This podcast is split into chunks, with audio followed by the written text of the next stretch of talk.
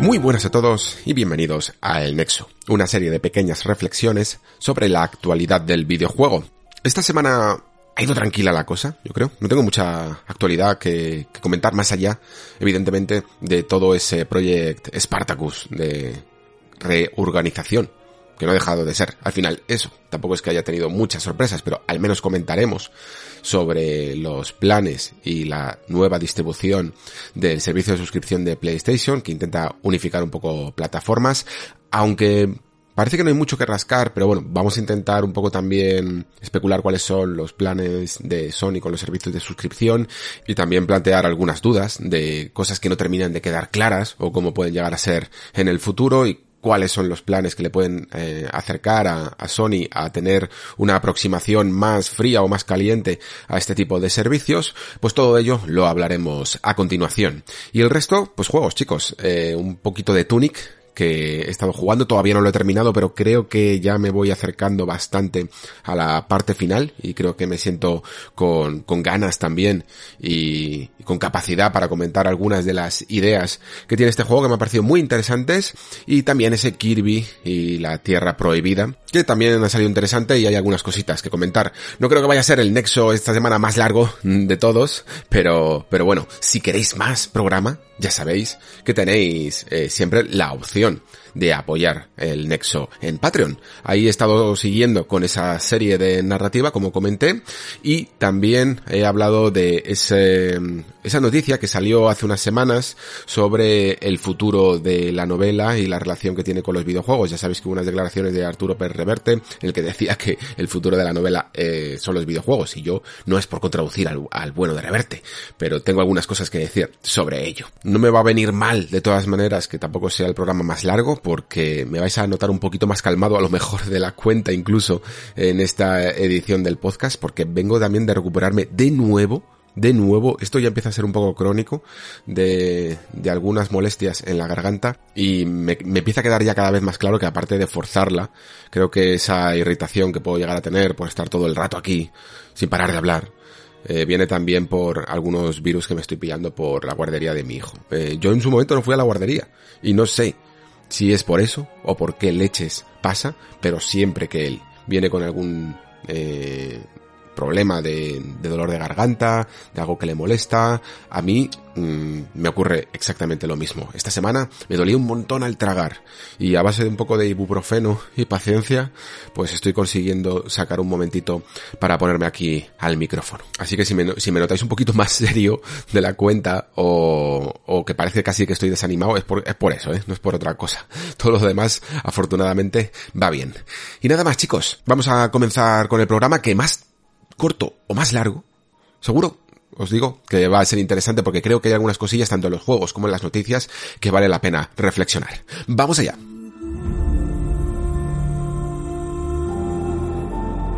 Bueno, pues como era de esperar, ya se había casi prácticamente filtrado todo, ¿no? Eh, sobre PlayStation Plus y sobre cuáles eran sus planes. Más o menos la idea la teníamos clara, que iba a haber una especie de fusión, ¿no? Entre PlayStation Plus y PlayStation Now. La verdad es que era de esperar, eh, porque, bueno, de empezar a tener varios servicios de suscripción puede ser demasiado ambicioso o demasiado agresivo para cómo están los tiempos, ¿no?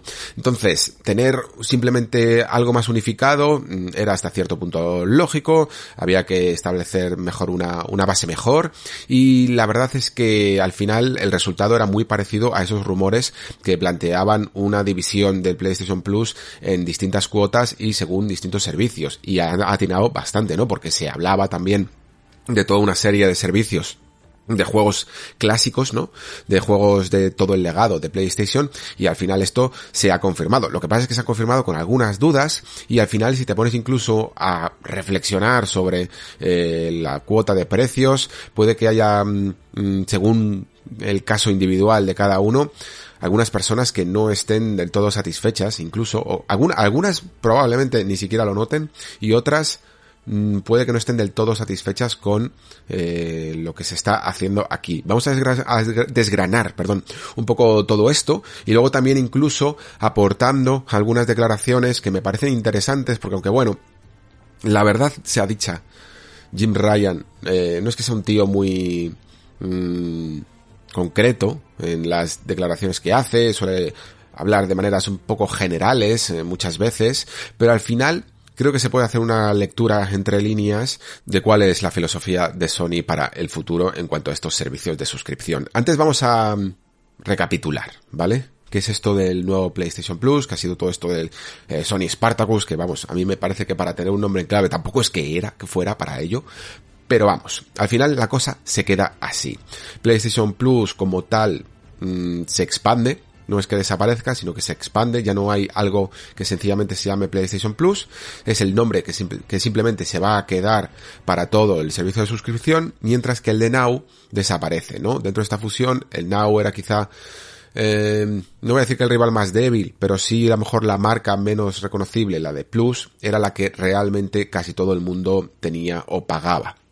De hecho, luego lo veremos en algunas, eh, en las estadísticas que maneja Sony, que son en el fondo públicas, eh, se sabía que había 48 millones de suscripciones que aunaban PlayStation Plus y PlayStation Now. Y de esas eh, casi 50 millones, el 75% de las personas que tenían Now tenían Plus, ¿no? Es decir, casi todas, casi todas eran de, de, PlayStation Plus y PlayStation Now pues era un servicio un poquito más tímido que poco a poco se fue trasladando, ¿no? Se fue transformando de ese servicio exclusivamente por streaming a empezar a ofrecer algo más parecido a lo que hizo Xbox Game Pass con descargando juegos, ¿no? Para que poder utilizar de forma nativa y no centrarse simplemente en el servicio en la nube. Lo que pasa es que, en, a diferencia quizá de Xbox, teniéndolo un poco por separado, lo que se le denomina xCloud y, y lo que se denomina Game Pass de juegos que te descargas, ellos lo tenían un poco un poco batiburrillo, la verdad, de, de catálogo. Y esto es, es, importante, es interesante para después saber exactamente qué es lo que van a ofrecer en cada uno de los servicios. La cosa, como digo, se queda entonces así. Tres categorías. PlayStation Plus Essential sería la más mm, básica y los beneficios de esta sería que ofrece los mismos que ya tenemos en el PlayStation Plus original, ¿no? Dos juegos descargables mensuales, descuentos exclusivos, almacenamiento en la nube para guardado de partidas y acceso a multijugador online. Eh, no hay cambios, básicamente. 9 euros al mes y 60 al año. Mm, PlayStation Plus Extra sería el que ofrece ahora eh, lo mismo que tenía antes PlayStation Now pero expandido y a la vez se suma, ¿no? Esto quizás sería algo ya un poco más interesante por esa fusión de ofrecerte todo lo que ya tenía PlayStation Plus y a la vez lo que todo lo que ya tenía PlayStation Now con 400 juegos para PlayStation 4 y PlayStation 5 que eso sí ahora se empiezan a añadir juegos de la nueva consola, ¿no? Ya no es, son juegos tan, tan antiguos, por decirlo de alguna manera, entre comillas. Eh, se incluirán novedades de PlayStation Studios y de socios third party, pero como novedades no se habla, no se, no se concreta que sean nuevos lanzamientos. Es decir, eh, son juegos nuevos porque, bueno, pues han podido llegar a salir mmm, hace un año o algo así, los consideran ellos novedades, pero no son juegos que puedas disfrutar el día 1, ¿vale? Esa es la, digamos, la gran diferencia con Xbox Game Pass. Y este servicio costaría 14 euros mensuales y 100 al año, ¿vale?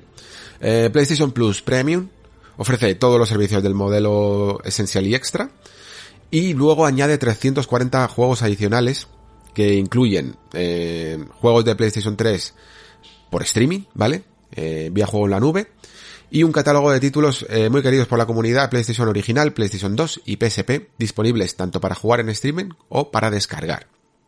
Aquí va a haber que desgranar muchísimo. Ofrece accesos a streaming también de juegos de PlayStation, PS2, PSP, incluso PS4, eh, ofrecidos en eh, los anteriores modelos y por medio del juego en la nube se va a poder eh, jugar en muchas plataformas, ¿no? En PlayStation 4, PlayStation 5 o incluso en el servicio de PC. Que esto ya estaba en PlayStation Now, yo diría. Y no sé si es que ahora se ha convertido como en una categoría extra, ¿no? Solo exclusiva del servicio premium y lo han dividido. Se ofrecen también pruebas de juegos por tiempo limitado para que los usuarios puedan jugar antes de comprar. Y el servicio cuesta 17 mm, euros al año y 100, perdón, al, al mes y 120 al año. ¿Vale? Eh, cuento esto de los precios y añado los del año, los de trimestral, me da un poco igual, porque creo que es bastante clara. Lo comentaba en Game Industry el propio Jim Ryan, que creo que mm, la eh, PlayStation cuenta prácticamente con que la gran mayoría de jugadores que ya están muy metidos en este tipo de servicios y en pagarlos, pagan al año, ¿vale? Y para ellos, eh, aunque el precio mensual a nosotros, visto así, comparado incluso con, con la competencia directa, pueda parecer un poco más alto, se nota que están tirando para eh, hacer la división de lo que sería pagar al año el servicio completo y dividirlo entre los 12 meses. Es decir, que si, por ejemplo, el PlayStation Plus Essential cuesta 9 euros mensuales, realmente ellos consideran que la gente que esté realmente interesada en este servicio va a pagar la tasa de 60 euros al año que le cuesta 5 euros mensuales. Y que por lo tanto, por ejemplo, la, de, la, la Premium, que serían 17 euros al, año, al mes, si lo pagas al año se queda en 10 euros al mes. ¿vale? Creo que cuentan agresivamente con que el usuario haga este cálculo y pague eh, bien sea a través de su servicio, o bien hay mucha gente, ya lo sabéis, que vosotros mismos quizá, que compráis tarjetas, ¿no? Eh, directamente del año, y entonces pensarán, bueno, pues me puede llegar a compensar por 10 euros al mes tenerlo absolutamente todo, ¿no? Tener el multijugador online, tener los juegos del Plus, tener todo el catálogo de PlayStation Now y también acceder a los juegos retro. Vale, esto sería un poco el planteamiento que hace Sony y la estrategia que tiene de mercado. Ahora bien, eh, uno de los temas que menos creo que se está discutiendo es como los servicios básicos, y aquí no hablo ya incluso solo de Sony, sino también de Xbox con el Gold, eh, no, no se están quedando obsoletos y no se está planteando la cuestión de por qué deberíamos de seguir pagando por jugar online. Esto fue una discusión que en su momento creo que alcanzó un pequeño pico a finales de la generación que casi lo estandarizó o que lo empezó a estandarizar cuando además se inventó el PlayStation Plus, ¿no? Y se subieron al carro, estaban buscando una manera de conseguir también ellos sacar pasta de esto de jugar online, ¿no? Cuando ellos con PlayStation 3 en el fondo eh, tenían esa filosofía también, esa política a diferencia de Xbox de no pagar por jugar online, pero al final se subaron al carro y decidieron con la transición un poco blanda entre PlayStation 3 y PlayStation 4 primero crear este servicio de PlayStation Plus en el que se regalaban algunos juegos, empezaron eh, muy fuerte con juegos bastante potentes y luego cuando se hizo la transición de PlayStation 4 Plus con el Plus ya directamente, venga, ala, eh, no, ya, ya no se puede jugar online gratis. Ya nos subamos también a este carro. Después, evidentemente, pues hasta Nintendo se ha sumado. Y ya no se habla de ello, y, y, más o menos nos tenían aplacados, y ahora sí que creo que he utilizado la palabra correcta, nos tenían aplacados con el tema de regalarnos juegos. En plan, mira, vale, nos estamos aquí pasando un poquito con esto de, de pagar por el multijugador, pero te regalamos algunos cuantos juegos, ¿no? Te regalamos juegos con Gold, te regalamos juegos con el Plus y, y Nintendo, que su servicio es un poquito más barato, pues bueno, al menos te permite esto de acceder a cierto legado y cierto ya entre muchas comillas, cierto legado clásico que puedes acceder gratis pagando el servicio. Creo que para mí no es suficiente, creo que deberíamos de volver a recuperar este debate, creo que ahora con todos estos temas de servicios de suscripción en los que ya hay un catálogo amplio de juegos y que ya tienen un precio bastante bueno, mmm, sustancioso, ¿no? Y ya tienen una nueva tasa mensual que pueden aplicar, creo que deberían de democratizar el servicio de juego en línea, el servicio de multijugador. De verdad, que me parece más importante que nunca quizá de remarcar esto, principalmente porque ya no solo es que te estén regalando, o estás accediendo, mejor dicho, bueno, no te los están regalando, pero estás accediendo a un catálogo enorme. Aquí hablan de 400 juegos para PlayStation 4 y PlayStation 5, incluidos novedades de PlayStation Studios. Y Game Pass también, juegos de día 1, de grandes producciones incluso, ¿no? Juegos en día 1 con Game Pass. ¿Para qué leches necesitamos seguir manteniendo esos juegos de, descargables mensuales que se ofrecen con el Xbox Gold, los juegos de Gold y los de PlayStation Plus. Si es que además se nota muchísimo lo poco que se los están trabajando en el fondo, ¿no? Porque algún mes bueno puede llegar a ver, pero en general muchas veces los ves y poco te interesan. Y, y quizás si se tolera es precisamente, precisamente porque casi todo el mundo termina pagando estos servicios de manera anual, ¿no? Y con la perspectiva de ya lo estoy pagando, no lo estás renovando cada mes, no es tan fácil enfadarse y cancelar el servicio, como si lo hicieras mes a mes. Esto de los servicios de suscripción es algo que todavía seguimos analizando, son un poco jodidos, ya os lo digo, en todo, no solo en videojuegos, sino en también tipo Netflix o incluso tu tarifa eh, de teléfono. Yo cada vez estoy viendo más que las, las trameadas que están haciendo con, con los servicios de suscripción mm, en telefonía y cómo te aplican unos descuentos que solo puedes renovar una vez al año y movidas así, que están hechos para que, bueno, para que de un año a otro se te olvide el cabreo, por decirlo de una manera, ¿no? Y no me gusta, sinceramente, eh, este tipo de planes así. Yo creo que los servicios por suscripción pueden llegar a tener muchas ventajas, las hemos ido analizando aquí, a la apertura de nuevos géneros, a la apertura de nuevos juegos que tendrían mucho más público, pero creo que no se está del todo midiendo bien lo que se ofrece y a qué precio. Ahora bien, volviendo a analizar uno a uno un poquito eh, cada una de las eh, de, de, de, este, de estos servicios, de las categorías.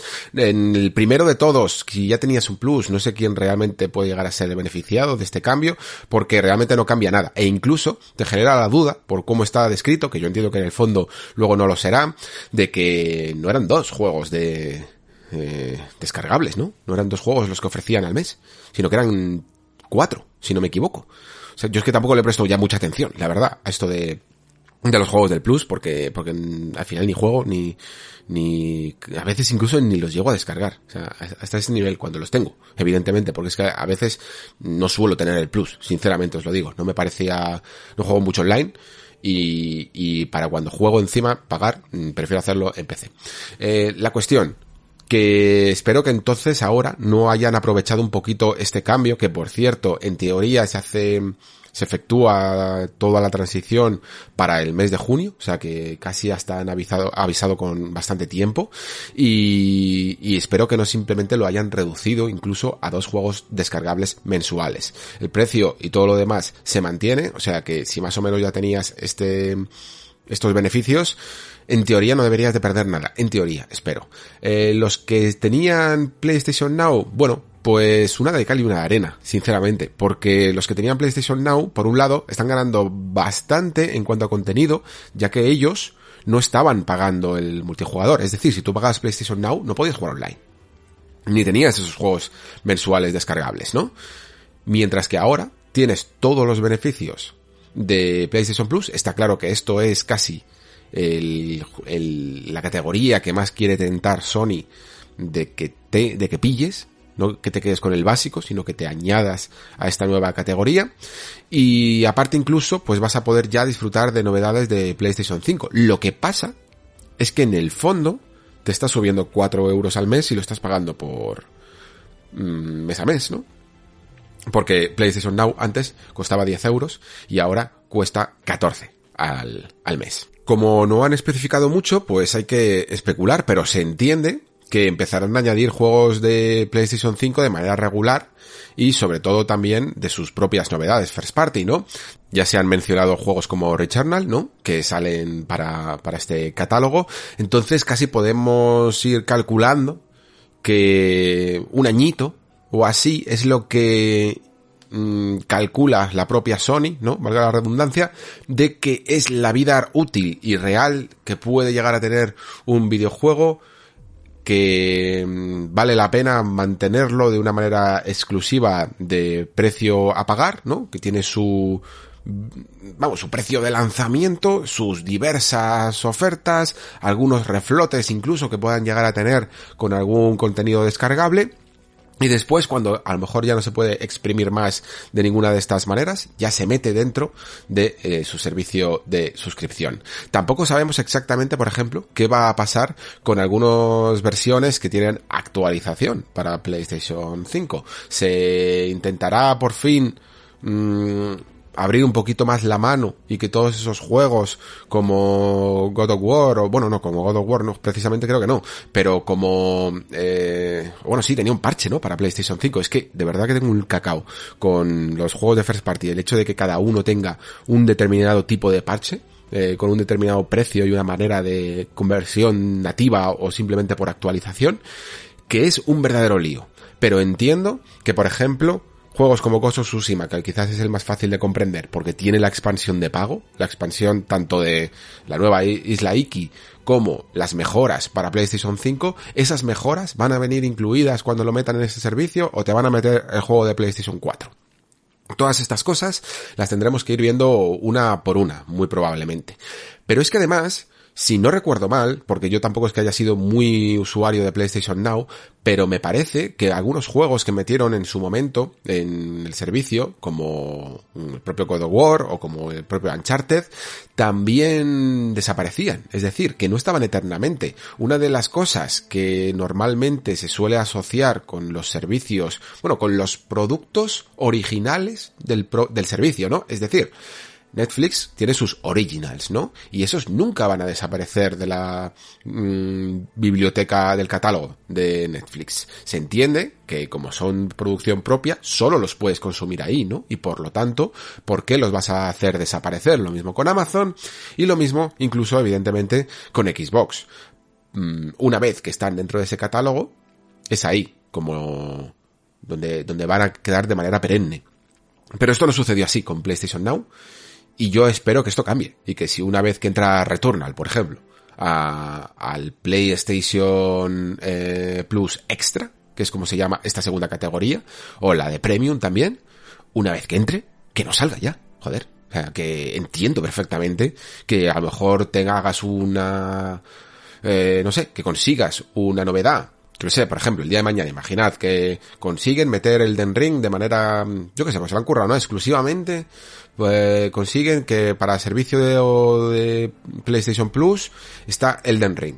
Y puede que ese contrato, pues, dura un año, ¿no? Eh, esto lo vemos también en los juegos que se van del Game Pass, ¿no? Y aunque no lo anuncian de una manera a veces tan clara como, como nos gustaría, aunque sí va teniendo categorías que te dicen que va a desaparecer, pero bueno, hay que tener, hay que, hay que estar un poquito atento, pero sabemos que todos esos juegos thirds antes o, después van a desaparecer. Y hasta cierto punto se comprende porque son acuerdos temporales que se consiguen. Y a lo mejor a la compañía incluso le interesa que sean temporales, sobre todo ahora, que parece que van a apretar un poco el acelerador en Sony, para que después se lo puedan vender también al otro servicio de suscripción. Va a haber evidentemente aquí eh, un poquito de negociación, sobre todo las third parties yo creo que se van a dejar querer bastante para ver quién consigue un poco la, exclusiva y quién es el mejor postor de, de, todos los servicios, ¿no? Pero nos queda claro, evidentemente, que mmm, no va a haber juegos día uno, ¿no?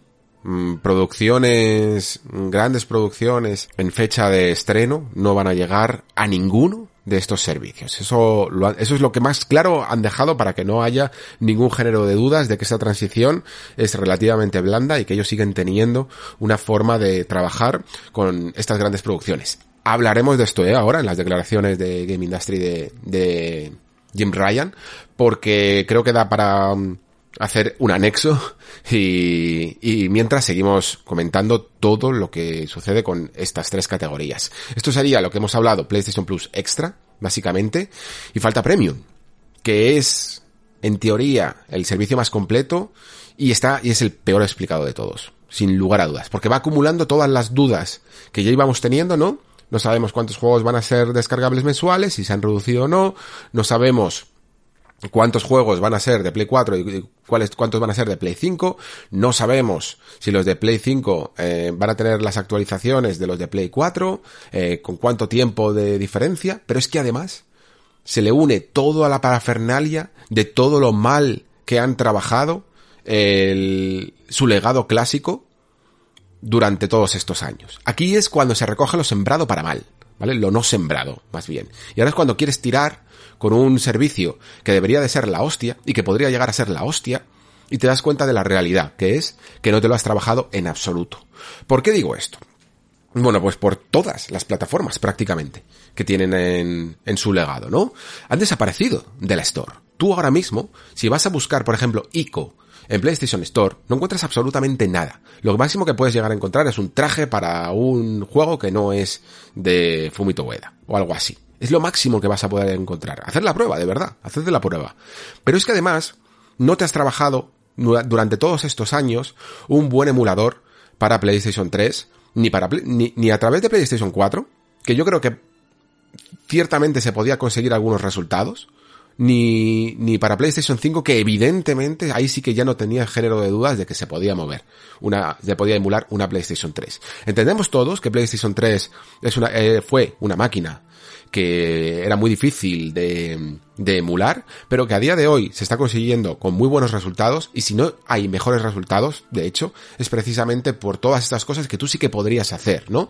Porque la consola tenía un sistema de protección muy fuerte, muy, muy bestia, que hizo que realmente fuera complicado mm, todo el tema de la piratería, aunque al final no la terminó de detener, pero sí que tenía unos, mmm, creo que se llamaba, creo que, que, le llaman SPU o algo así, ¿no? Como sistemas de protección eh, muy, muy chungos que tú mismo, como compañía, probablemente sí que podrías solventar mejor, ¿no? Y de hecho el, el ¿cómo se llama? RPCSX3, no, no, nunca me acuerdo de los nombres exactos de los emuladores porque son todos siglas.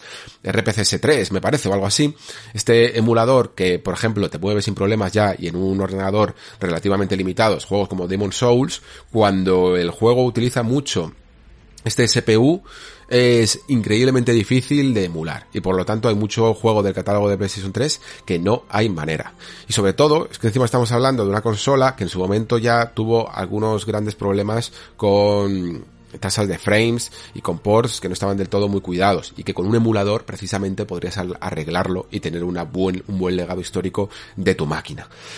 A ello le sumamos que todos los juegos de PlayStation original, de, PS2, de PS2, aunque bueno, había menos, esto casi lo comento aparte, pero de PlayStation original y de PSP había un montón de juegos que llegaron a, PlayStation 3. PlayStation 3 realmente es una máquina que se ocupó bastante de, de este cierto legado y que sin embargo, que sin embargo en la transición de PlayStation 4 que precisamente fue con, un poco coincidiendo también con este cambio de filosofía de, de Sony, de centrarse a olvidar el terreno portátil, centrarse en lo que le funcionaba exclusivamente y sobre todo en la novedad, ¿no? Recordemos las famosas eh, declaraciones de Jim Ryan, del propio Jim Ryan, hablando de quién leches quiere jugar a un juego antiguo, ¿no? Y que ha tenido que resarcirse y que ahora todavía le están persiguiendo. De hecho es que, vamos, mira, no lo tenía apuntado. Porque tampoco es que quería hacer leña, pero es que ahora la voy a hacer. Pero es que en, en la propia entrevista de Game Industry, el propio Jim Ryan tiene que explicar el, tier este de la categoría de premium, diciendo, bueno, ya sabemos que no es para todo el mundo, pero es que hay mucha gente como yo por ahí, como yo dice, que, que han jugado todos estos juegos clásicos y los aman y que, y que mm, les encanta seguir jugando a juegos que tienen más de 20 años y, y que los quieren probar y no sé qué. Y es como, pero tío, pero si tú precisamente fuiste el que querías hacer una ruptura brutal con el pasado y ahora te pilla poco preparado, porque tienes que vender entonces ahora toda la categoría de PlayStation 3 sin un emulador oficial que habría ayudado muchísimo a tener un catálogo sólido de PlayStation 3, por lo tanto tienes que conseguir eh, que la gente los juegue en la nube, y en la nube estos juegos no se juegan bien, y menos con tu nube, que todavía no tiene los mejores resultados, sinceramente. Y luego aparte, tienes que volver a adaptar juegos de PlayStation 1, PlayStation 2 y PSP a PlayStation 5, ¿no? Porque no los tenías en PlayStation 4. Ahora vas a tener un curro de la leche para poder hacer todo esto. Genera dudas, como digo, porque es que ni siquiera sabemos cuáles son los juegos, ni siquiera sabemos cuántos van a ser los juegos. Aquí se habla de que va a haber 340 juegos adicionales eh, digamos, de ese legado clásico. 340 suena un número muy grande. Habrá que, habrá que restar todos los que son exclusivamente emulados por la nube. ¿Vale? porque todos esos, a mí personalmente, no sé a vosotros, pero personalmente no me van a interesar. Yo he probado ya algunos juegos en la nube de Sony, de PlayStation 3, y es que no se juega del todo bien, sinceramente. Necesitaban una emulación propia y una, y una emulación además mejorada, que eso también es importante.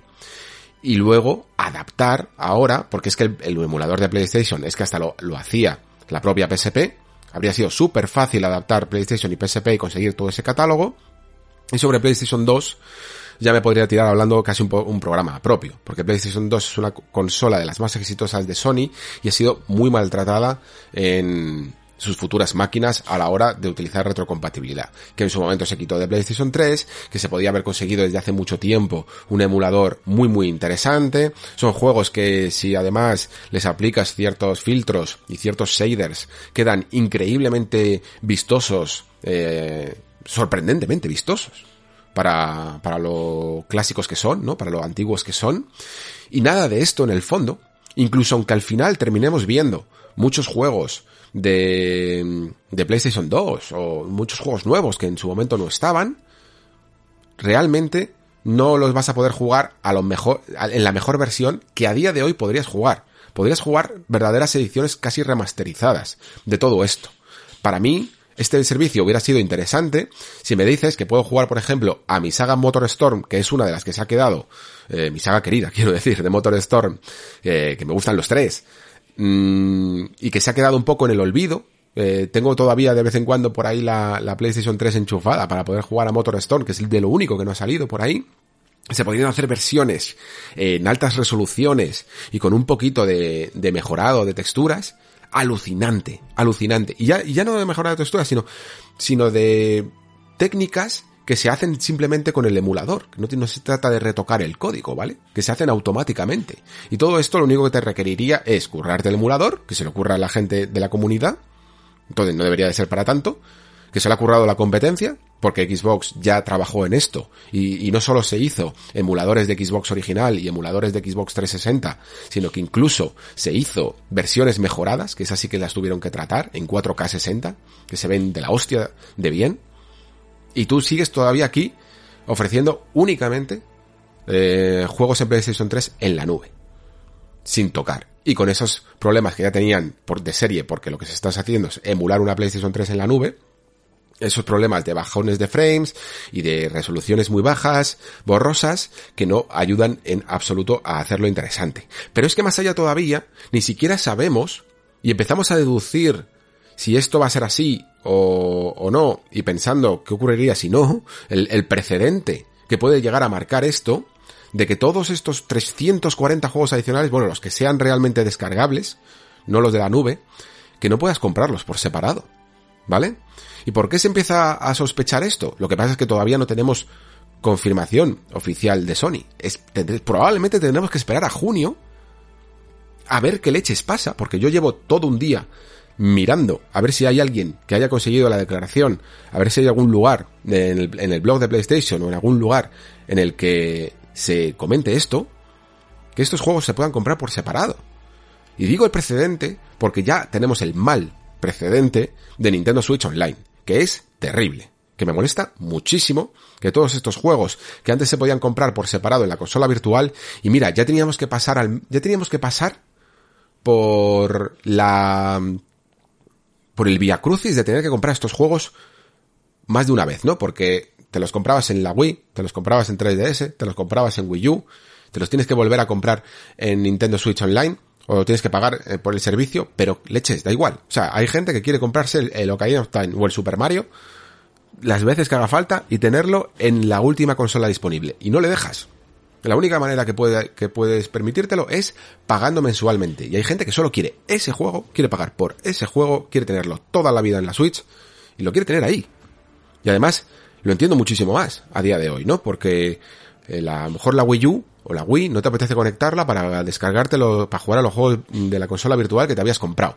Pero la Switch es otra cosa. La Switch es una consola muy portátil, muy fácil de enchufar en cualquier momento, de pillarla aunque esté polvorienta, eh, y cargarlo un segundo y ponerte a jugar a esos juegos de manera portátil. Es otra cosa completamente distinta. Y no tener la opción de descargarte estos juegos es terrorismo directamente. O sea, me molesta muchísimo porque está afectando al legado histórico de, de todos estos juegos que solo se pueden conseguir mediante un servicio. Los están, pues eso, convirtiendo en un servicio en vez de en un, en un catálogo que puedas descargar y que puedas adquirir. Y eso es muy peligroso. Mm, si Sony encima se une a esto, me molestaría muchísimo, sinceramente. Porque ya estaría sentando un precedente. Y por fortuna, Microsoft no ha seguido esto. Y es que además es que no tiene ningún sentido. Si es que puedes hacer las dos, puedes hacer caja por los dos lados perfectísimamente. Em, Microsoft te mete en el Game Pass un montón de juegos que son de su legado y que los tienes ahí en el Game Pass si quieres, ¿no? Pero luego todos todos, absolutamente todos, los que tienen eh, convertidos, ¿no? De 360, de la Xbox original, de todo ese legado, aunque su legado sea más pequeño o, más, más joven, por decirlo así, aunque ya ha pasado un montón de tiempo. Mm, leches, pero los puedes comprar por separado. Si te quieres comprar Ninja Gaiden Black, te lo compras y lo pagas. Y hay ofertas también. O sea, es que tienes... lo que quiero decir con todo esto es que no hay que caer en estas contradicciones, ¿no? Porque yo, por ejemplo, personalmente, ahora lo hablaremos, entiendo perfectamente que Sony no quiera convertir en un servicio sus juegos premium, ¿no? Sus verdaderos superproducciones que cuestan un ojo de la cara y que no son tan fáciles de rentabilizar por ese tipo de servicios. Y por lo tanto, pues hay un mercado y un momento para todo, ¿no? Pues tú los tienes en la tienda, quien quiera los tiene en la tienda, quien no los quiera comprar de primera mano a 70 pavos, eh, los puede después, yo qué sé, o comprar de segunda mano o esperarse una oferta y luego si quiere seguir esperando, ya, ya algún día llegarán al, al servicio de suscripción. Opciones. Correcto. Me parece muy bien, Jim Ryan, que defiendas las opciones. No caigas en la contradicción de no ofrecer estas opciones con tu legado de juegos. Porque si de verdad, como decías en estas declaraciones que he leído así un poco rápido a Matacaballo, eh, quieres que la gente conozca eh, todo, todo el legado de juegos clásicos, quieres resarcirte de, de esas mm, declaraciones que te persiguen a día de hoy de quién quiere jugar a Gran Turismo 1, se ve que se ve súper mal, al menos permite a la gente comprarlos. Y no hacerles pasar por una caja mensual. Porque habrá gente que quiera tener su, yo qué sé, su Gran Turismo 1 mismamente y echar una partidita de vez en cuando al mes y no hace falta que le hagas pagar todos los meses para ello. Vamos, me parece, me parece lógico, sinceramente. Vale, eh, esto, es, esto es más o menos todo lo que tenía que decir eh, sobre el servicio en concreto. Pasamos ahora, si queréis, al, al tema de, de bueno, lo que, lo que estaba comentando de las declaraciones de eh, Jim Ryan en Game Industry, ¿vale? Vamos a, a, intentar comprender por qué Sony hace esta división entre modelos de negocio y se deja aparte esos juegos de día uno y esas grandes superproducciones. Jim Ryan lo explica así en Game Industry. Dice, eh, tal y como está cambiando el mundo en estos momentos, nada es para siempre, afirma. Eh, ¿Quién iba a decir hace cuatro años que se publicarían juegos AAA de PlayStation en PC? Empezamos el año pasado con Horizon Zero Dawn, luego con Days Gone y ahora con God of War, una versión de PC muy pulida y lograda. Eh, y hemos tenido un gran éxito de crítica y gran éxito comercial. Y todo el mundo ha hecho las paces con esto y está completamente a gusto con ello miro hacia atrás cuatro años y pienso que nadie lo habría visto venir. Eh, dicen que el medio de los videojuegos es tan diferente al de la música y al del entretenimiento lineal que no creo que lo veamos llegar a los niveles, estos tipos de servicios que vemos con plataformas como Spotify y Netflix. Vale. Mm, me falta una declaración, creo, que venía incluso antes. Dice así, eh, creemos que estamos en un buen ciclo con nuestros estudios, en el que la inversión da lugar al éxito que permite una mayor inversión a su vez, ¿no? Que da lugar a más éxito. Nos gusta este ciclo y creemos que a nuestros jugadores también. Y continúa. En cuanto a poner nuestros propios juegos en este servicio o en cualquiera de nuestros servicios cuando salgan al mercado, como bien sabéis, no es un camino que hayamos seguido en el pasado. Y no es un camino que vayamos a seguir con este nuevo servicio. Creemos que si lo hiciéramos con los juegos que hacemos en PlayStation Studio, se rompería ese círculo, ¿no? Del que hablábamos antes.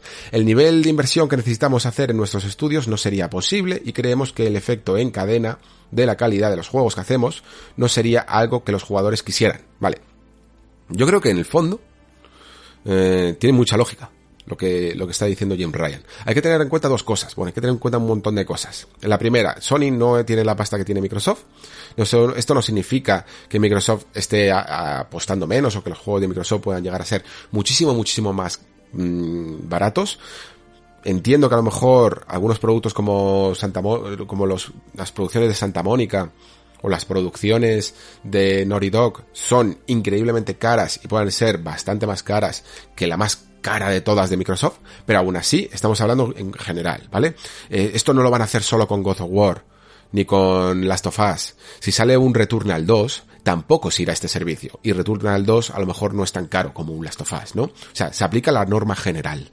Y los juegos de Microsoft son también caros serán más caros que un Returnal 2, ¿no? Y sin embargo ellos lo hacen. ¿Por qué? Porque Microsoft tiene más dinero y porque está haciendo una inversión mucho más poderosa en este sentido y lo está dando casi el todo por el todo a este tipo de servicios. Ellos quieren transformar el mercado. Sony es la que no quiere, en el fondo. Sony está jugando un poquito a diversificar y casi un poco forzada a, las tendencias del mercado. No quiere llegar demasiado tarde porque les puede llegar a pasar un poco de factura si, si ocurre esto. Pero evidentemente sabe que la única manera que ellos pueden hacer unos juegos como God of War o como The Last of Us es mediante una inversión clásica y una venta al consumidor clásica. Y yo perfectamente lo respeto. ¿Por qué? Porque son buenos juegos, porque son caros, porque son muy espectaculares, cuestan mucho dinero. Es que es así, no tiene, no tiene mucho más. Y necesitan una recuperación económica fuerte. Desde el primer día, desde el primer momento. Es la, es la manera clásica que tienen ellos de hacer las cosas y que ya os digo, me parece perfectísimamente respetable. Eh, lo que pasa es que creo que podrían conseguir ser un poquito más competitivos en este sentido. ¿Por qué? Porque, vale, tú puedes perfectamente decidir no jugar a este juego del servicio por suscripción, de los juegos de día 1, y tener tus super mega exclusivas, que son en el fondo las que venden consolas y las que atraen a la gente a querer comprarse una consola y a comprárselo el día uno por el FOMO o por lo que sea, porque son los juegos de cabecera, y es tu modelo de negocio. Mm, claro, acostumbrar al, mercado a me espero a que salga en el o, bueno voy a pagar el servicio y ya no lo compro nunca de salida puede llegar a ser peligroso creo que Microsoft lo está manejando más o menos bien no sé hasta qué punto podría manejarlo. Tened en cuenta también que el, plan de Microsoft es una inversión con pérdidas hasta que ese servicio de suscripción de Game Pass, que ahora iba por los 25 o 30 millones, no me acuerdo exactamente cuál era la, la, cifra exacta, suba muchísimo, ¿eh? Probablemente incluso por encima de los 50 millones de suscripciones que tiene PlayStation Plus y PlayStation Now. O sea, es una apuesta, igual que las pérdidas que en el fondo suponen para Netflix, ¿no? Es una apuesta de conseguir un montón de de suscriptores en el futuro. Quizá mmm, Sony ha hecho sus propios cálculos, sus, propios números, y dicen que eso todavía, por eso hablaba de esta declaración que dice que no creo que vayamos a llegar a los niveles de Spotify y Netflix, que me parece también ciertamente lógico. Es verdad, la gente no consume estos servicios de videojuegos como consume música o películas. Esto lo he comentado creo que alguna vez en el Patreon del Nexo, que los videojuegos, aunque facturen mucho más y se diga que tienen una, que se gana mucho más dinero que la, que la música y el cine juntos, lo cierto es que en el uno a uno de consumidores, de personas consumiendo ese contenido, eh, se consume más una plataforma y, más sobre todo en streaming de Spotify y de, y de, de música y de películas. Esto es así. Y además es que no hace falta que lo diga yo, es que simplemente hay que ver los números de cuántos suscriptores tiene Netflix, que me parece que eran 250 millones, que si queréis los busco, o de, Spotify, estoy haciendo aquí una búsqueda rápida mm, porque seguro que me sale, mira, 406 millones de usuarios activos al mes, eh, incluyendo, esos 406 millones son mm, los que utilizan Spotify porque sabéis que tiene anuncios, ¿vale? Pero se incluyen 180 millones de suscriptores premium que pagan, ¿vale? Esto es un modelo, claro, de la hostia. Tienes a 180 millones de personas pagando la mensualidad sin anuncios y luego además tienes un montón de escuchantes a los que les puedes meter anuncios. Esto en videojuegos no se puede hacer. Tú no vas a poner, yo que sé, bueno, yo que sé, me da, me da, me da miedo decir lo que voy a decir. Pero que haya un modelo gratis en el que te pongas a jugar y de repente te metan anuncios. O algo así. De momento esto no se puede hacer. Y lamentablemente, por mucho que digamos esto de que los videojuegos facturan más que la música y tal, hay más gente que escucha música que juega juegos. Esto es así. Y me atrevería a decir que también más gente que ve pelis a, gente que juega juegos. No nos sorprende, ¿no? Cuando decimos estas cosas. Así que entiendo perfectamente que Jim Ryan haga números y no le salga de momento, ¿vale? La, la jugada. Pero sí creo que a lo mejor podría hacer algunos esfuerzos un poco más interesantes, ¿no? Porque en el caso de Microsoft, no solo están tirando la casa por la ventana con el tema de sus juegos día 1 y tal, sino que se preocupan mucho de conseguir títulos interesantes, tanto third party eh, como, bueno, third party independiente, ¿vale? Third party de gran producción y third party independiente, para llevárselos a su catálogo, ¿no? Y por eso salen juegos como de repente eh, Back, Back for Blood o este Tunic que, que, sale ahora, algunos juegos indies muy interesantes, el 12 Minutes consigue también ciertas exclusividades que no le importa que salgan para otras plataformas ya, ¿vale? El concepto de exclusividad eh, para ellos ha cambiado un montón, ha cambiado de que no quieren competir con, por ser el único lugar donde puedes jugar, pero sí el único lugar donde puedes jugar bajo suscripción, ¿vale? Y a lo mejor Sony podría conseguir ciertos lanzamientos día uno también de esta manera, ¿no? Más allá de exclusividades temporales, que es por lo que ellos están apostando, pues conseguir el jueguito independiente de turno para su sistema de suscripción. Porque es que, sinceramente, creo que es lo que más funciona. A la gente cuando dice, bueno, mira, yo no soy usuario mensual de Game Pass, pero me apetece jugar a Tunic este mes. Entonces se pagan un mesecito, se pagan sus 10 euritos se juegan a Tunic y luego miran, cuando se lo terminan, qué más hay. Y a lo mejor se quedan otro mes o se van. Y es una manera de incentivar, ¿no? Este, este tipo de servicios. Aparte, evidentemente, de sus juegos de día uno. Pues creo que a lo mejor Sony debería de investigar, al menos, si les es rentable para ellos y para su modelo de negocio, mmm, hacer ese tipo de tratos también. Porque lo que han presentado, ya para ir concluyendo, es relativamente básico, es relativamente clásico y hasta cierto punto eh, no puede, si comparamos los precios, que es incluso hasta un poquito más caro el PlayStation Plus Extra que el Game Pass, claro, te incluye juego online, pero, pero es un poquito más caro y a lo mejor puede no ser tan atractivo. ¿Vale?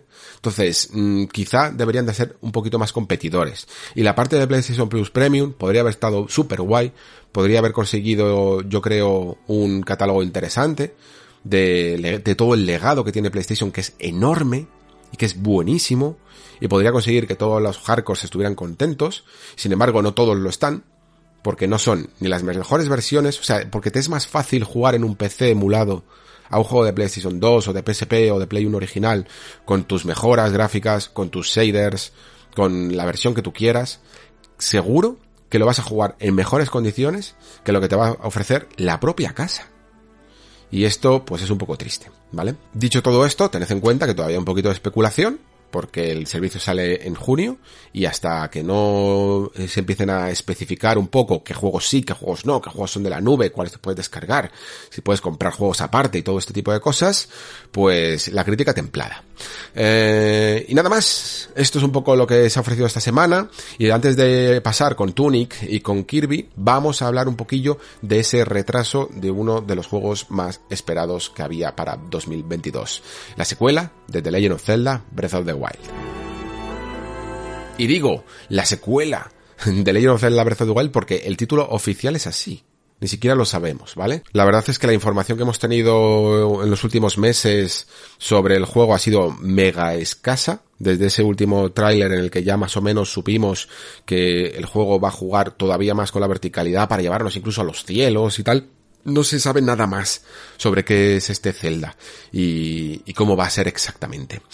Pero sí que creo que este retraso, que se ha anunciado un poquito, no voy a decir de tapadillo, pero bueno, a través de un pequeño mensaje de Aonuma en japonés y tal, y que si no llega a ser por las revistas especializadas, sinceramente, casi te lo saltas.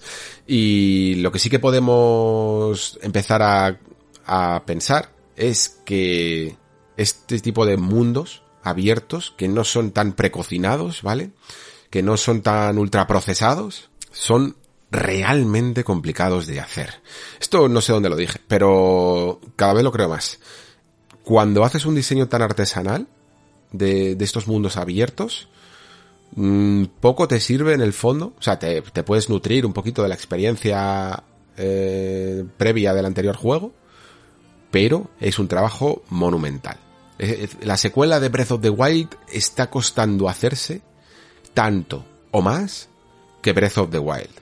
Y esto, por ejemplo, no, sucedería en un Mario Galaxy 2, ¿no? Mario Galaxy 2 se decía que salió rápido porque tenían un montón de ideas y un montón de mecánicas que habían ido descubriendo mientras que hacían Gal Galaxy 1 y que por tiempo evidentemente pues no se habían podido poner pero se las habían apuntado en una servilleta y luego había salido así de fácil y así de rápido Galaxy 2 eh, esto con Breath of the Wild como digo creo que no funciona. Creo que estos mundos son increíblemente complejos de hacer y a mí personalmente aunque a nadie ya le estaba pillando por sorpresa porque había muy poca información sobre el juego pero a mí personalmente no me sorprende porque son mundos verdaderamente complejos en los que muchos sistemas interactuando entre sí dan lugar a muchas cosas que hay que tener en cuenta, ¿eh?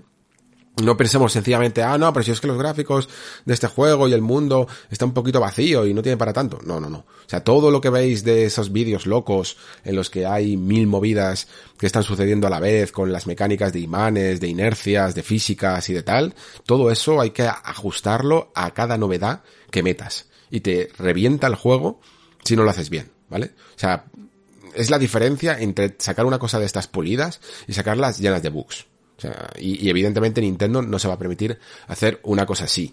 Es una lástima porque se iba a quedar un 2022 de lujo, de verdadero historia del videojuego, de esos que luego los periodistas nos gustan mucho hacer vídeos y, y, tops de los mejores años de la industria del videojuego, y 2022 iba a ser uno, aún así lo va a seguir siendo, pero va a haber que esperar un poquito para este, esta secuela del, de Zelda Breath of the Wild. Yo tengo muchas ganas, es quizá uno de los juegos que más espero, y como máximo, pues nos deja un poco para ver qué tal el catálogo de, Nintendo para este 2022, con qué se queda. Eh, si se quita su mayor exponente, porque, bueno, te puede gustar más Zelda o, o menos, pero sabemos que es el juego gordo del año, ¿vale? Y para, para Nintendo Switch, juegos de 2022, ya ha salido lo sabemos, lo vamos a cubrir ahora, Kirby y la Tierra Olvidada, y también eh, esa exclusiva temporal que fue Triangle Strategy, que comentamos en el programa pasado, y quedan por salir Splatoon 3, que sigue fechado para este año, ese Nintendo Switch Sports que se anunció, un poco una vuelta a, a la fórmula de Wii intentando ver si todavía funciona, y Bayonetta 3, que recordemos que ya no solo que fue anunciado, sino que fue concretado, por fin, que sale este año. Más todavía, ¿eh? eh Mario Strikers Battle League, a mí personalmente no es que me llame mucho la atención, pero ahí está. Y Xenoblade Chronicles 3, que de repente se te olvida y, te sale otro Xenoblade, mm, cuando parece que Xenoblade Chronicles 2 salió mmm, ayer, pero no, ha pasado, ha pasado ya bastantes años. Y no nos olvidemos tampoco de ese mm, eh, Mario y Rabbits, ¿cómo era el subtítulo? Sparks of Hope, eh, que sería la secuela de ese primer Mario Rabbits que de, de estrategia por turnos, ¿no? Un poco a lo XCOM, que ya funcionó bastante bien y que tiene ahora por fin secuela. A todo esto se le iba a sumar este Zelda Breath of the Wild y bueno, no sé si este Live Alive que, que, también es una exclusiva de Nintendo, este remake HD 2D de ese JRPG japonés, tan, tan mega de nicho que va a ser, pero que en el fondo, pues ahí está también, ¿no? Y que creo que también sale para este año. Es un buen catálogo. Eh, hay cosillas, quiero decir. No sé hasta qué punto interesan todas. A mí personalmente no me interesan todas. Mm, con Breath of the Wild habría quedado por fin un nuevo año redondo como fue en su momento. ¿Cuál fue? Eh, ¿2019? ¿O 2018? El que salió Fire Emblem, me parece que fue eh, 2019. Ya me bailan las fechas, sí. 2019, que fue increíble. tanto que después llegó para mí la travesía del desierto que fue en 2020 con Animal Crossing que a mí personalmente no me interesa y, y en el que se quedó mi cartucho de Luigi's Mansion ahí enchufado en la consola hasta yo que sé hasta casi Metroid Dread para mí así fue terrible. Llevaba sin coger una Switch muchísimo, muchísimo tiempo y por fin la he podido eh, coger con Triangle Strategy y ahora con, con Kirby. Y creo que de momento está nutrido. ¿Por qué estoy analizando tanto el, el año mm, en el que estamos con Nintendo Switch? Porque os estaba leyendo en el Discord sobre si, bueno, eh, creo que también se ha comentado por redes sociales, ¿vale? Que ya que se ha retrasado este Zelda, pues lo mismo no estaría de más meter aquí intercalado uno de los esperados ports de, para todavía descuartizar un poco más Wii U, ¿no? Que tiene todavía en su haber eh, esa remasterización de Zelda Wind Waker HD y también la de Twilight Princess, ¿no? Y oye, pues un Zelda por otro. Dejamos el retraso de Breath of the Wild 2 y metemos uno o dos Zeldas Mm, de remasterizaciones que evidentemente van a ir por separado, ¿eh? no, penséis que van a venir en un, pack ni nada por el estilo. Pero la verdad es que mirando el catálogo, aunque bien se podría hacer y estaría guay, creo que quedaría bien, pero es que ya es bastante, ¿eh? O sea, recordad, estamos en abril, quedan nueve meses por delante de año, y yo acabo de mencionar uno, dos, tres, cuatro, cinco, seis juegos. O sea, está, está volviendo un poquito casi Nintendo a ese plan de juego por mes, ¿eh? Y aparte de esto, bueno, siete juegos con el Live Alive. Estoy viendo también por aquí eh, Chocobo GP y alguna cosita más. O sea, están volviendo un poquito casi a ese juego por mes. ¿Podría entrar un Zelda? Sí, porque se va uno. Pero quiero decir que tampoco van tan desnutridos como otros años de auténtica sequía. Así que veremos exactamente cuál es el futuro de la saga Zelda en, en los próximos años y si tenemos algo antes de la secuela de Breath of the Wild o tenemos que seguir esperando. Yo sin duda mmm, tengo muchas ganas de, de, este, de este nuevo Zelda. No creo que sea retrasado por ningún rumor extraño por ninguna teoría conspiranoica de que ya se aprovecha para que salga con la nueva consola. Ya sabéis, que haya algún nuevo modelo Pro o lo que sea eh, que aproveche mejor. Pero oye, si lo hay, uf, por supuesto que el juego.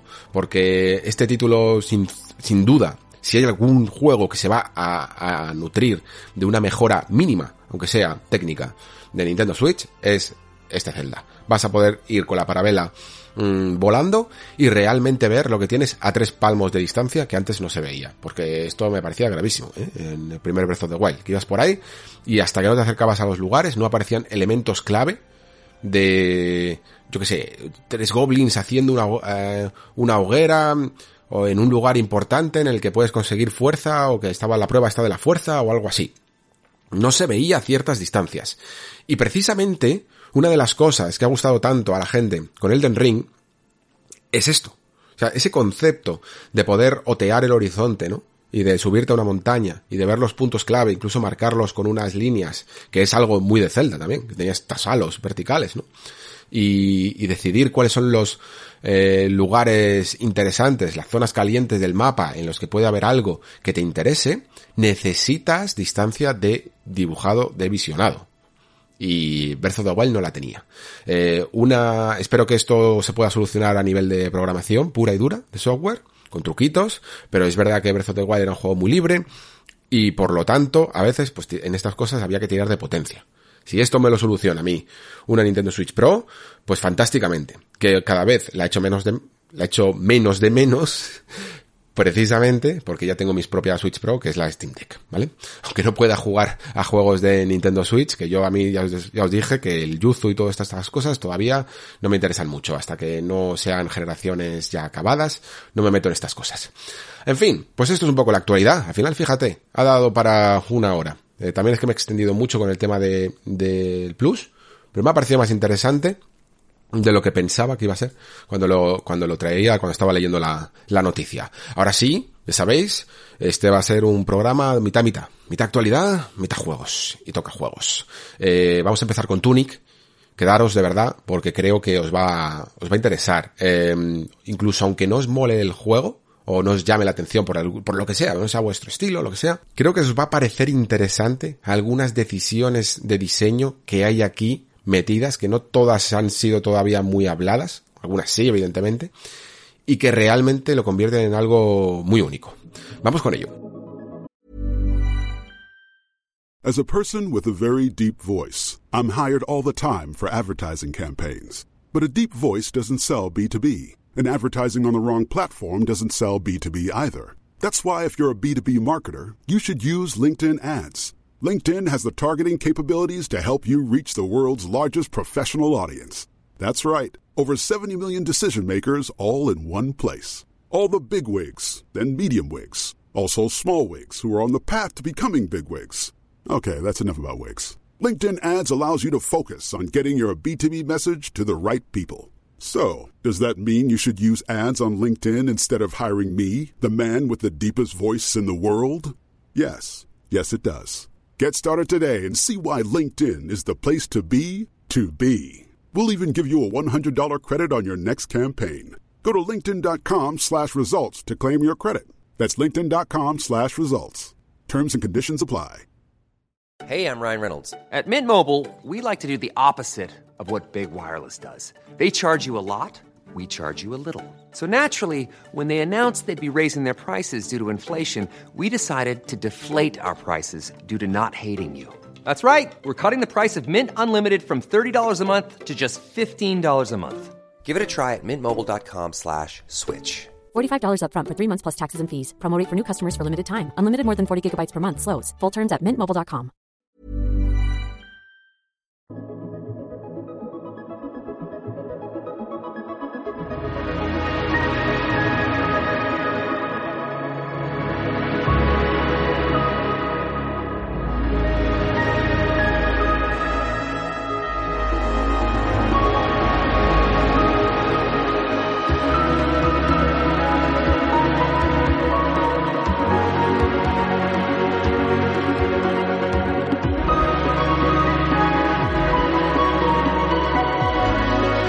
Bueno, me ha gustado mucho jugar a Tunic ahora justo en su momento de lanzamiento, porque creo que justo he encontrado en él muchas de las reflexiones que hemos ido cubriendo aquí en el programa en las últimas semanas incluso, ya no solo en la temporada.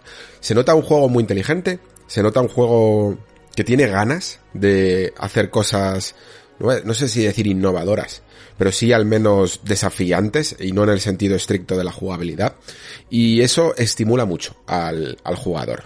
Eh, de hecho, creo que de eso se trata eh, muchas veces y que nos seguimos todavía incluso sin dar cuenta de ello, ¿no? Eh, el típico ejemplo que siempre decimos que parece que la generación y los jugadores estábamos un poco dormidos allá hace dos generaciones, ¿no? Y entonces juegos como los de From nos despertaron un poco de ese sueño plácido y cómodo y mm, en el que nos ponían un checkpoint en cada dos pasos y, los desafíos tampoco lo eran demasiado, ¿no? Para que, para no frustrar. Y esto, aunque ya ha cambiado bastante, ¿no? Como digo en, estas generaciones, pero creo que todavía se podía llevar a otros aspectos. Y creo que mm, juegos como Tunic lo demuestran. Por ejemplo, una de las cosas que comentaba en, en el podcast pasado con, con Pere era el tema de Triangle Strategy, de cómo el jugador a veces se siente demasiado el rey de este mundo, ¿no? Y que todo tiene que girar en, torno a él. Y esto no es tan estimulante, ¿no? Entonces un juego como Triangle Strategy de repente te lleva a la contraria, ¿no? Además con una especie de democracia eh, en el que tú no tienes muchas veces ni voz ni voto y, y tienes que apechugar con las consecuencias de las decisiones de otros. Y eso es, es muy interesante porque todo lo que sea eh, enfrentarse a una situación en la que no tienes por seguro que se va a hacer las cosas como tú quieres o que vas a conseguir los objetivos como tú quieres y todo esto, que en cierto contexto, evidentemente, porque para la masa o para el público más comercial sigue siendo un problema, resulta que nos hemos refugiado en estos nichos que tanto nos terminan de convencer y que incluso son capaces, ¿no? Eh, con Elden Ring lo hemos llegado a ver, mm, superar esos nichos y volverse algo comercial, ¿no? Una, la propia fórmula comercial. Entonces, ¿qué hace Tunic? Pues un montón de cosas, yo diría. Porque parte creo de la base de hacer entender al jugador que debe de ganarse cada palmo de terreno y de, este pequeño mundo isométrico que quiere que exploremos, ¿no? ¿Y cómo lo hace? Negando información. ¿no? Si en Triangle lo que hacen es negarte la voluntad de elegir tú lo que va a pasar a continuación, aquí directamente, aplicado a mecánicas jugables, se niega el conocimiento hasta del esquema de control. Y esto es una idea que además me parece alucinante, porque no sé cuántos años tendrá el diseñador de Tunic, ahora mismo tampoco los he investigado mucho, ¿vale? A, este Finji, pero parece que tiene o mi edad o más, porque tiene un conocimiento de cómo se jugaba, incluso de cómo jugaba la gente un poco más adulta que yo, porque yo cuando jugaba a juegos en los 90 y tal, era más pequeño y no estaba a lo mejor tan acostumbrado a, a, a sacar todo el provecho, ¿no? De los juegos, pero sí que recuerdo a muchos colegas o, o incluso padres con los que, eh, amigos de mis padres y tal, que jugaban y yo mm, siempre estaba eh, mirando sus juegos y veía sus manuales y los manuales de una persona mayor estaban hechos siempre garabateados con, con un montón de notas que tomaban y con esa diligencia que tenían, ¿no? Yo la verdad no era tan así. No, no, no garabateaba en los manuales, ni apuntaba información en la parte de las notas, ni, ni cosas así, porque era demasiado pequeño incluso y simplemente jugaba un rato y lo que no entendía no lo entendía, ¿no?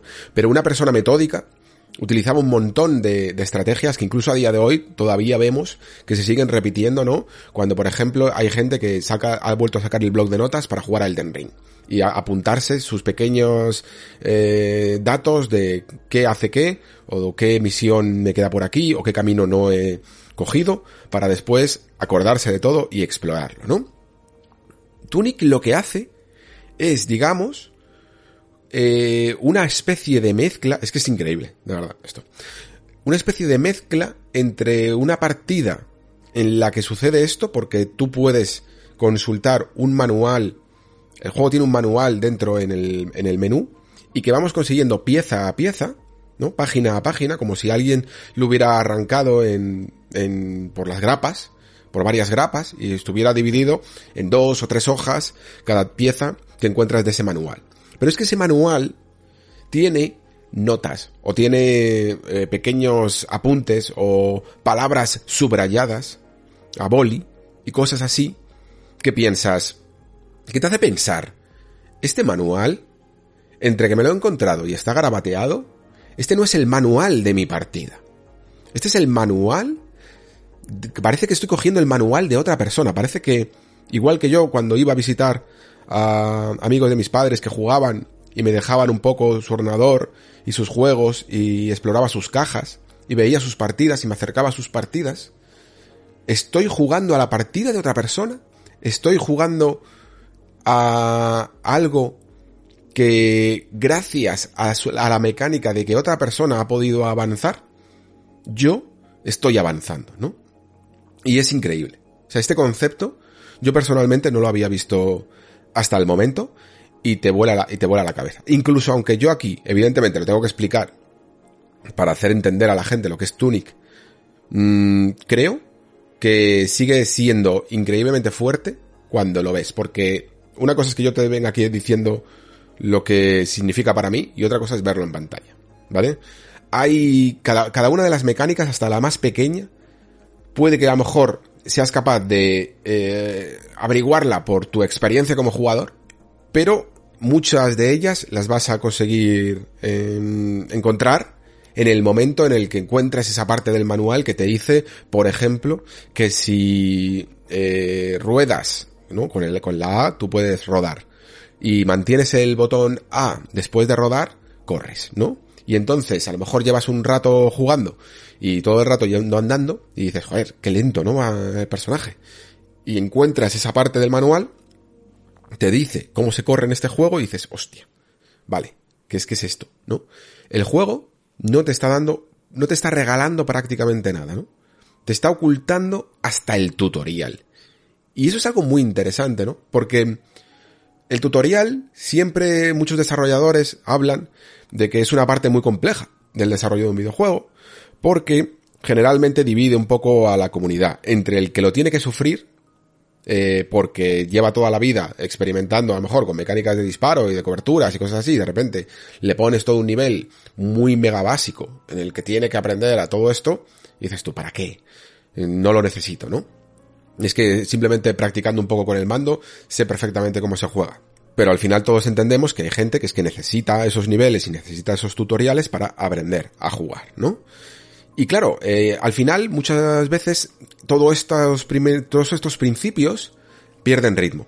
Pero cuando un juego ya te avasalla desde el primer momento negándote toda esta información, crea una lógica interna y una dinámica muy interesante y que aprovecha constantemente durante toda la partida, porque no solo creáis que se trata de un solo ejemplo de, bueno, es que te, me está diciendo, no me está diciendo cómo se ataca, cómo se rueda, cómo se corre, no, no, no, es todo el rato, porque estas páginas son casi como un manual, casi como una guía, más que un manual, es como comprarte la guía oficial de un juego, ¿vale?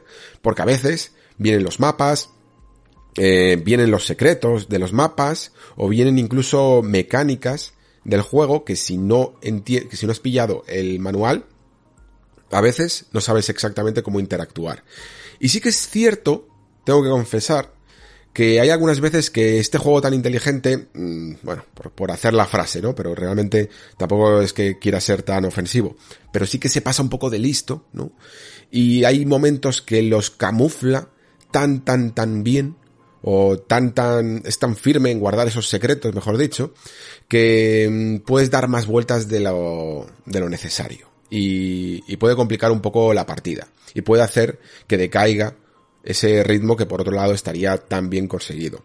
La estructura del juego, sobre todo al principio, digamos que lo que es eh, una buena parte, una buena porción del juego, es el clásico yo esto casi le llamo últimamente 1-3, que es como un hub central, ¿no? Que, da lugar a tres partes diferentes de, del mundo, ¿no?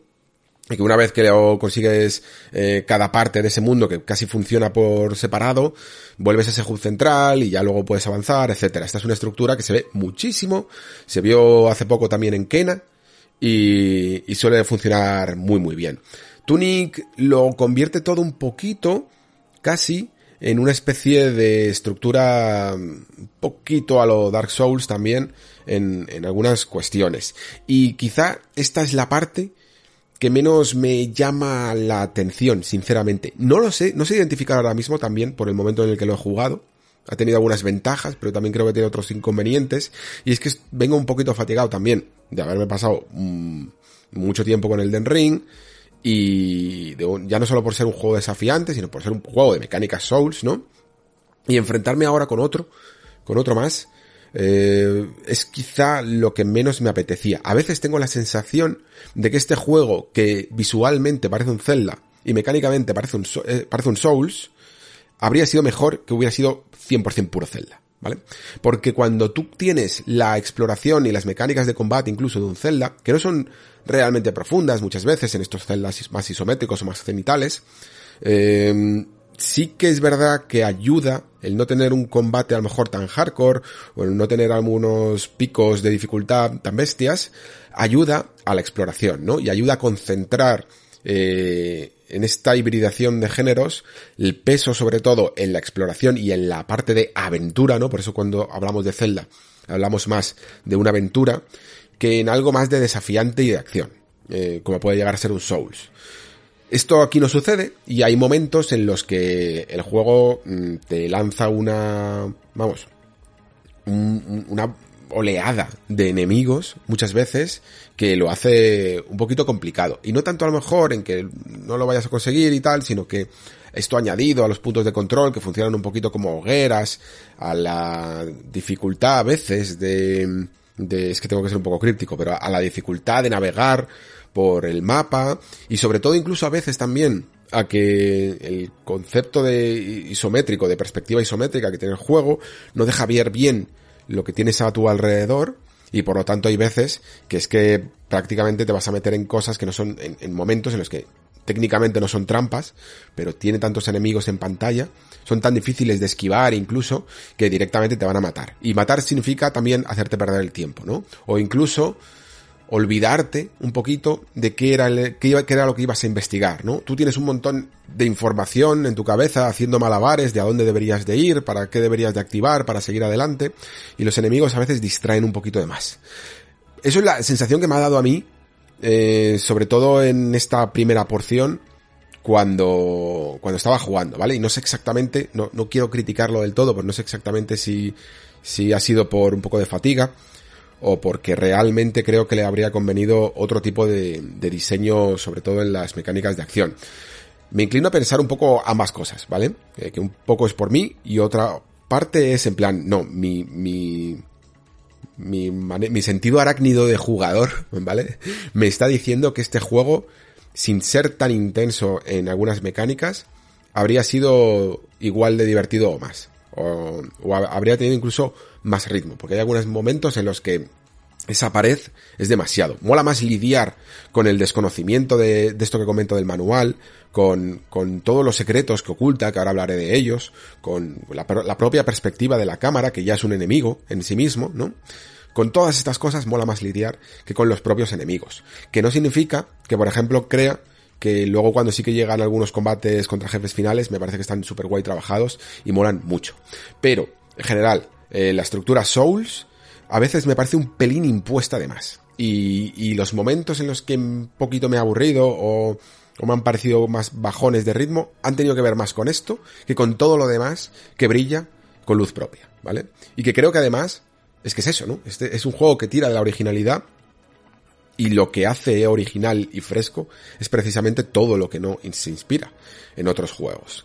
Eh, hablaba también, es que además lo hace súper bien. Hablaba en el Patreon, en el último capítulo de narrativa, de la exposición, ¿no? Y que la exposición es la antítesis de la seducción. La seducción es la mejor herramienta que puede tener cualquier creador, porque él no tiene que trabajarse el camino, ya viene el consumidor a él, ¿no? El jugador, el lector o el espectador, lo que sea, ya hace él el trabajo, ¿no? Por eso hay mucha gente que, que le flipa tanto la narrativa críptica de, de los Souls, porque les hace participativos, con unas miguitas de pan que les van poniendo en el camino. Pues este juego es miguitas de pan jugables, sistémicas, mecánicas, todo el rato. La parte del, del manual es importante, como digo, es quizá la base de todo esto, pero no es la única. Está todo el rato mandándote pequeñas pistas, seduciéndote con ese desconocimiento de este mundo y de todos los objetos, ¿no? Que, que, lo hace realmente especial. Hay, por ejemplo, una manera de subir un poquito de nivel, por decirlo así, ¿no? De, subir el ataque, las, como una especie de RPG light, en el que tenemos un poquito de ataque cada vez más, lo podemos ir subiendo, lo podemos, la defensa, los puntos de salud, de magia, cosas así. Y ni siquiera sabemos cómo funciona. Y sí, el manual nos va a dar una pista, pero al final es la experimentación, ¿no? Es el ponerse a probar cosas, lo que eh, lo hace realmente único, ¿no? Lo que realmente te da esa, ese conocimiento de qué está ocurriendo aquí. Y, es maravilloso. O sea, todo el rato te está, incluso, mira, esto no lo había contado, incluso a nivel de historia, estás, el juego te intenta meter en un mundo en el que ni siquiera conoces el idioma, ¿no? Y te pone todas las palabras con una especie de, no sé cómo llamarlo, como runas o un lenguaje inventado, que no conoces y que poco a poco se va aclarando un poquito o vas siendo capaz de traducir algunas palabras, las palabras mínimas y las palabras clave para intentar entender una mecánica o, o saber un, un poquito más qué está pasando aquí. Pero el juego siempre te quiere mantener en un claro eh, rodeado de niebla básicamente. Hay momentos brutales, hay momentos en los que incluso em, no eres capaz de leer las señales y te puedes llegar a frustrar, o incluso puedes llegar a pasártelo eh, sin, sin las ayudas que el juego te está ofreciendo, ¿no? Hubo un momento, no se va a olvidar, en el que una de las mecánicas que más odio posibles, ¿vale? Es una que tiene que ver con cómo se afecta, cómo afecta la salud y tal. Está en este juego. Y, y no me gusta nada, ¿no? Y digamos que se me olvidó porque en el fondo tenía la página del manual que te indicaba, tenía el objeto que necesitaba, pero en ese momento no caí, no, no sumé 2 más 2, no consulté el manual en el momento, no, no, no, entendí el concepto del todo en ese momento, lo entendí más tarde, cuando ya me había pasado esa fase, y me tuve que pasar todo a una zona prácticamente en no hit para, para avanzar, ¿no? Y oye, pues guay que el juego me, me dejara, ¿no? Que no me pusiera un muro, pero realmente eh, estaba hecho para que entendieras, para que leyeras el idioma del juego y descodificaras esos mensajes. Y además es que mira que, mira que me lo dejaban claro, pero bueno, es que en, ese momento debía estar cansado. Pero la cuestión es que me gustó igual, si lo, habiéndolo hecho bien, que habiéndolo hecho mal, ¿vale? Ese es, ese es el concepto de un título que su, creo que su fórmula y su, su secreto está precisamente en eso, en negar la información al jugador para hacerle partícipe de la misma. Es una sensación muy poderosa, ¿eh? Creo que esto deberíamos de... Se ve evidentemente en, en, en muchos juegos ya, no es algo que tampoco esté inventando Tunic, pero es tan poderoso que creo que debería de ser algo dominante en nuestro medio. De la misma manera que en el fondo una de las cosas que a todo el mundo le, tienen ya desde hace décadas, diría incluso, mm, eh, enganchadísimos a, series y, eh, y, a sagas y cosas así, es precisamente las preguntas que no contestas, ¿no? Que no contesta la, la película o la serie, los cliffhangers, eh, los giros, que, te hacen especular, que te hacen teorizar, que te hacen compartir esas teorías por internet con la comunidad, todo eso, ¿no? Todo eso no deja de ser negar información, así la fórmula de Lindelof es aquí aplicable a mecánicas de juego, más que narrativa, y narrativa un poco también, pero sobre todo a mecánicas de juego. Y creo que de todo esto deberían de aprender muchísimo los triples A, sinceramente. Ya no solo en, en la forma de establecer su historia y las preguntas que hace, que yo creo que eso más o menos lo tienen dominado, sino al propio lenguaje del videojuego, ¿no? A averiguar, o sea, a, a, a tratar a los propios videojuegos como un puzzle que tienes que resolver y que es divertido resolverlo, ¿no? Saber cómo desenvolverte en este mundo, en mundos extraños, ¿no? Los, videojuegos están poblados de mundos fantásticos y extraños. Y por lo tanto, sus reglas no deberían de ser tan familiares, ¿no? Creo que una, siempre lo digo, y siempre lo diré, los que estamos aquí llevamos mucho tiempo en esto de los videojuegos, nos enamoramos de este medio por la sencilla razón de que hubo algo, un juego, dos, al principio de, que empezamos a jugar, que nos petaron la cabeza, que nos hicieron aprender unas reglas completamente extrañas, completamente alienígenas y a la vez fascinantes, ¿no? De repente nos dimos cuenta de las posibilidades que tenía este medio. Y el resto de años llevamos aquí buscando eternamente, ¿no? como Diógenes con el farol diciendo que buscaba hombres, pues nosotros vamos por los videojuegos buscando videojuegos, buscando eso que nosotros tenemos arraigado y que nos petó la cabeza en su momento, que nos volvió, que nos dejó alucinados y normalmente, a lo mejor si tenemos suerte, uno o dos títulos o tres al año lo consiguen, ¿no? Y son los que nos renuevan las ganas de seguir aquí. Eh, no sé si, si, Tunic se adaptará a todo el mundo a esta mm, definición. A, mí ni siquiera sé si este va a ser, no, no, lo considero de momento el juego que más me peta la cabeza, pero sí que veo en él estos valores.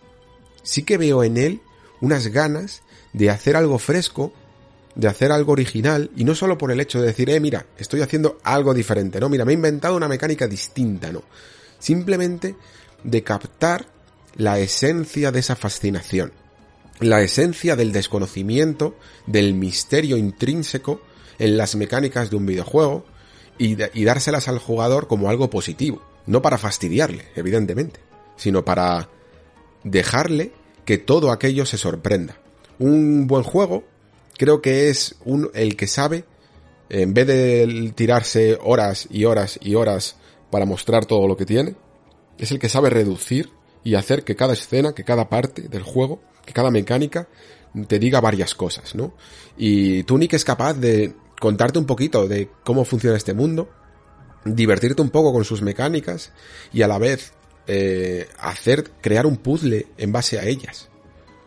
Esto también lo hablé en, un, en uno de los patrones del Nexo, ¿no? Cómo hacer varias cosas a la vez. Y eso hace que sea el triple de, de efectivo, ¿no? Que la sensación que tienes con cada estímulo que el juego te manda sea triple, en vez de singular. Me parece brillante. No significa que todo lo haga brillante, creo que incluso, como decía antes, en esto de se pasa de listo. Creo que hay veces que te puede llegar a frustrar un poquito porque a lo mejor no has... Yo a mí hay un, hubo un momento en el que no me quedó claro una mecánica, no sé si era porque no terminé de encontrar una página que la especificaba, o porque tengo, tengo la teoría de que es que tenía que haber muerto y haber hecho otra cosa.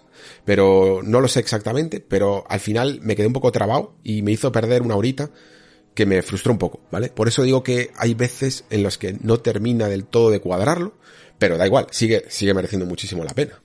Y sobre todo, por otra de las cosas que hace súper, súper bien y que yo no hago más que reivindicar aquí en el Nexo, que es eh, los secretos. O sea, los secretos es algo que me parece que todo videojuego tendría que tener. Y todo videojuego tendría que tener bien.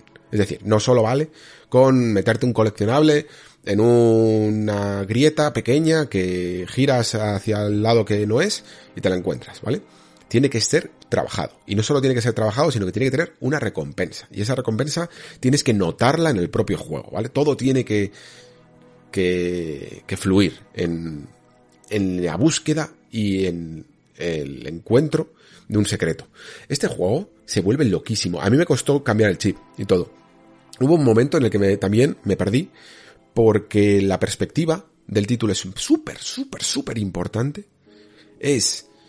Eh, está hecha a posta todo el rato, todo influye en, en intentar por todos los medios que no veas un caminito, que lo tapa una columna, que lo tapa lo que tú crees que, que no hay nada, pero que realmente hay un pasillito, y de repente eh, sigue, das vueltas, das vueltas y lo encuentras y dices, no me lo puedo creer. Y no te lo puedes creer todavía más después cuando a muchos sitios que parece que no habrías avanzado si no hubieras cogido una llave, si no hubieras, eh, si no te hubieras cargado a un medio jefe, por decirlo así, una zona muy, muy bien guarnecida de enemigos, y de repente te das cuenta de que hay otro camino que si lo llegas a descubrir hubiera sido todo muchísimo más fácil. Y estaba ahí desde el principio. Me recuerda una cosa que hizo, que hace con Home, casi con el final, en el que te puedes acabar el juego en 5 minutos si quieres. Porque la solución está ahí desde el principio y, y no la sabes porque falta esa información, ¿no? Lo, guay de Gone Home es que también hace esto, te crea un misterio que está en tu cara, o que podría estar en tu cara, pero para saberlo necesitas investigar. Pues esto es un poco igual. Todo está ahí desde el principio, todas tus habilidades, todas las mecánicas del juego, todos los caminos, pero no puedes acceder porque te falta información. Y además es que me parece una de las mecánicas más inteligentes, porque es que la vida es así. O sea, hay, hay, cosas que nos suceden en nuestra vida que, son terribles y que si hubiéramos tenido un poco, si, si, tuviéramos un poquito más de información, sabríamos eh, resolver mejor, ¿no? Incluso eh, pues tampoco me quiero poner dramático, pero yo que sé, hasta mm, cosas de la salud, que si supiéramos exactamente lo que tuviera, lo que tendríamos que hacer y lo que tendríamos que evitar, eh, viviríamos más saludablemente, ¿no? Todavía. Y, y, esto es parte de la vida misma, la, la información es poder y, y, conocimiento, y por lo tanto, es, es, vamos, o sea, de cajón que aplicado al videojuego funciona como un reloj. En Tunic funciona como un reloj. Y te hace sentirte más sabio, te hace sentirte más listo, tú también, y te hace darte cuenta de que este juego está muy bien pensado. Muy, muy bien pensado. Cuando lo jugué en su momento, bueno, lo, vi en su momento en un E3 hace, buf, muchísimo tiempo, yo diría 5 o 6 años, que apareció por ahí, se anunció en el E3 y creo y luego había un, un stand en el que se veía un poquito. Luego salió una demo que estuve probando, pero la verdad es que tampoco escarbé mucho en ella. Me pareció un juego relativamente simplón. Claro, porque no, no, no le había dado más que unos minutos. Y aparte de no esperarme la sorpresa, me doy cuenta por qué este título ha tardado tanto tiempo en cocerse. Es uno de estos juegos que puede empezar un desarrollo muy simple, ¿no? Que, que cualquier otro juego que hubiera salido en un año se hubiera quedado con la superficie y lo que han hecho aquí es empezar a añadir detalle y añadir detalle, no solo gráfico, sino de, cómo co- conseguir que en un terreno que no tiene muchos metros cuadrados, por traducirlo a algún estándar de medida, sin embargo, en cada parcelita de terreno oculta mucho. Está muy trabajada, ¿no? Está muy bien medida para poder hacer que todo se conecte perfectamente. Los atajos, los secretos, los giros, los objetos ocultos, los elementos que puedes interaccionar del escenario, todo para que sigas dando vueltas, sigas dando vueltas. Y además es que para un indie me parece un diseño de niveles mm, especialmente eh, correcto acertado. Porque en vez de estirar hacia lo grande, ¿no? A, venga, vamos a crear más mundos. Cualquier otra, cualquier otro estudio con más pasta probablemente hubiera dicho, venga, no. No le vamos a tener aquí en este 1-3. Le vamos a hacer un 1, 2, 3, 4, 5, 6, nivel tras nivel tras nivel, con metiendo más gráficos, más ambientación, más diferentes estilos de mundo, ¿no? Venga, primero el mundo de bosques, después eh, la cantera, que también hay aquí una cantera, luego nos vamos a la nieve, o luego no sé qué. Todo esto está aquí, pero está muchísimo más comprimidito. No son niveles en los que nunca más vas a volver. Y este diseño tan complejo, me parece hasta más complejo. Requiere de, mucha finura y requiere también de mucho testeo, ¿eh? Yo, yo diría que este juego, uf, los últimos meses, años, ha sido puro testeo. Puro, puro testeo. Gráficamente además es muy atractivo. eh, todo funciona muy bien. mm, tiene el aspecto que debería de tener. mm, para mí no le, no le falta nada. Y como máximo, a veces es un pelín quizá mm, eh, impreciso. Le he notado en algunas partes de navegación y de combate, ¿vale? En temas de animaciones es evidentemente lo que más cuesta y aunque son muy monas y, y están muy bien, el, eh, como, como tu personaje, como este zorrito, va, eh, cuando se queda sin energía, va sudando y va pegando pequeños saltitos y tal.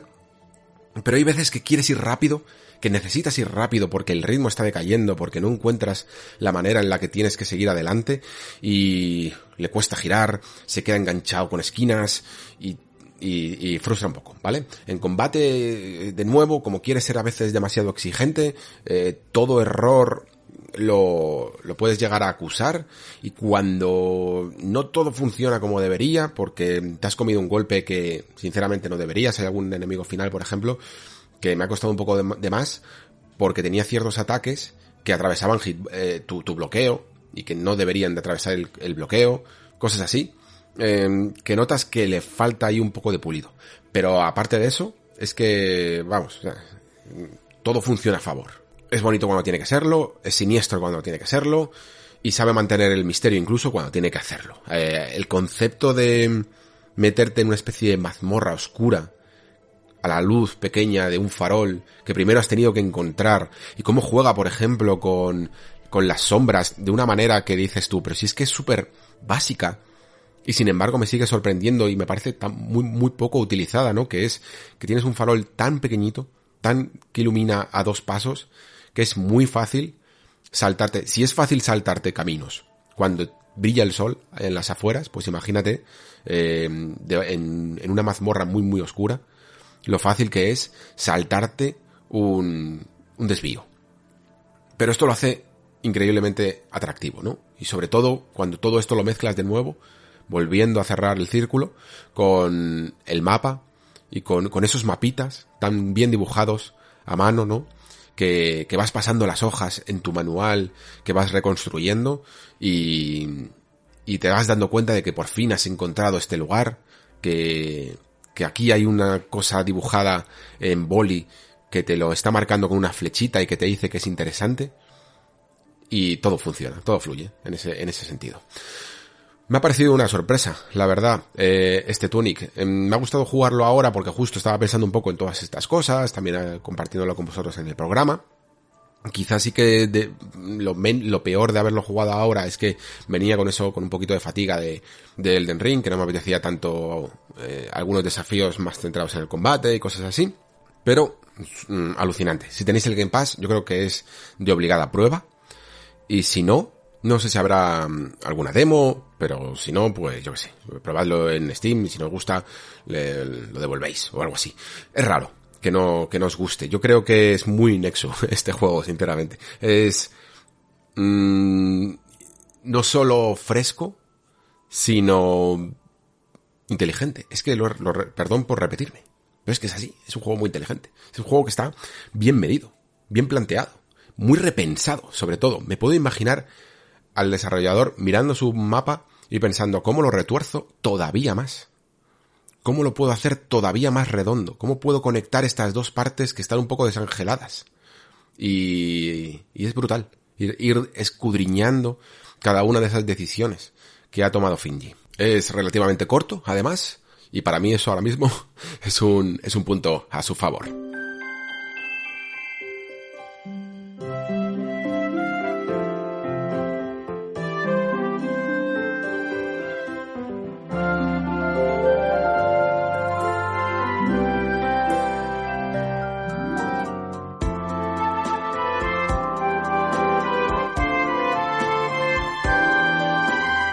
Bueno, llevo un rato aquí, delante del micrófono, dándole vueltas a, a cómo empezar con este Kirby y, y cómo abordar esta reflexión, porque me puedo, puedo peligrar en el sentido de hacer un, una cobertura demasiado tradicional y ponerme aquí a describir lo bonito que es todo y las nuevas características que tiene este Kirby y, y crear una reflexión demasiado descriptiva en vez de realmente em, hacer trabajar un poco las neuronas y pensar en qué aporta y pensar en el diseño que hay detrás de un juego que aparentemente parece tan sencillo como este Kirby y la Tierra Olvidada. Y estaba pensando que es verdad que llevaba un tiempo dándome cuenta de que algunos desarrollos de Switch, eh, de digamos de los de la gama de Nintendo, que no sé cómo llamarla, de segunda línea, podríamos llamarla, lo que no viene a ser todos los Mario y los Zelda, ¿no? Lo que no viene a ser esos mega mm, desarrollos que gustan prácticamente a todo el mundo y que mm, tardan tanto en cocerse, que suelen ser es que veis, es que a veces parece que te engaña un poco la mente y quiere, y quiere decir de relleno cuando en absoluto lo son. Porque es que este Kirby tampoco lo es. Pero sí que me parecía, mm, hace unos años, en otras plataformas, que había algunas sagas que sí que me parecían un poquito de relleno. O sí que me parecía que estaban un poco ahí por seguir adelante, cuando en el fondo no tenían mucho que aportar. Y me, y me daba un poco de rabia porque una de las cosas que siempre suele repetir Nintendo cuando no hace una eh, nueva entrega de una saga como F0 o como antes Star Fox incluso, era que, bueno, que si no hacían una nueva entrega era porque no tenían ninguna idea nueva que pensaran que, que pudiera hacer eh, renovar la franquicia o que pudieran aportar algo nuevo con esa idea.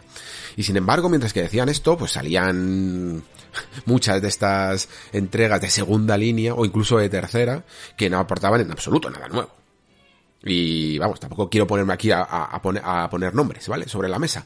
Pero creo que cual- quien más, quien menos, se puede acordar de algunas entregas anteriores generaciones que cumplían un poco con esto, que tampoco eran tan, tan frescas. Y de hecho, la propia Kirby, que para qué irnos más lejos, yo creo que obedecía a este concepto.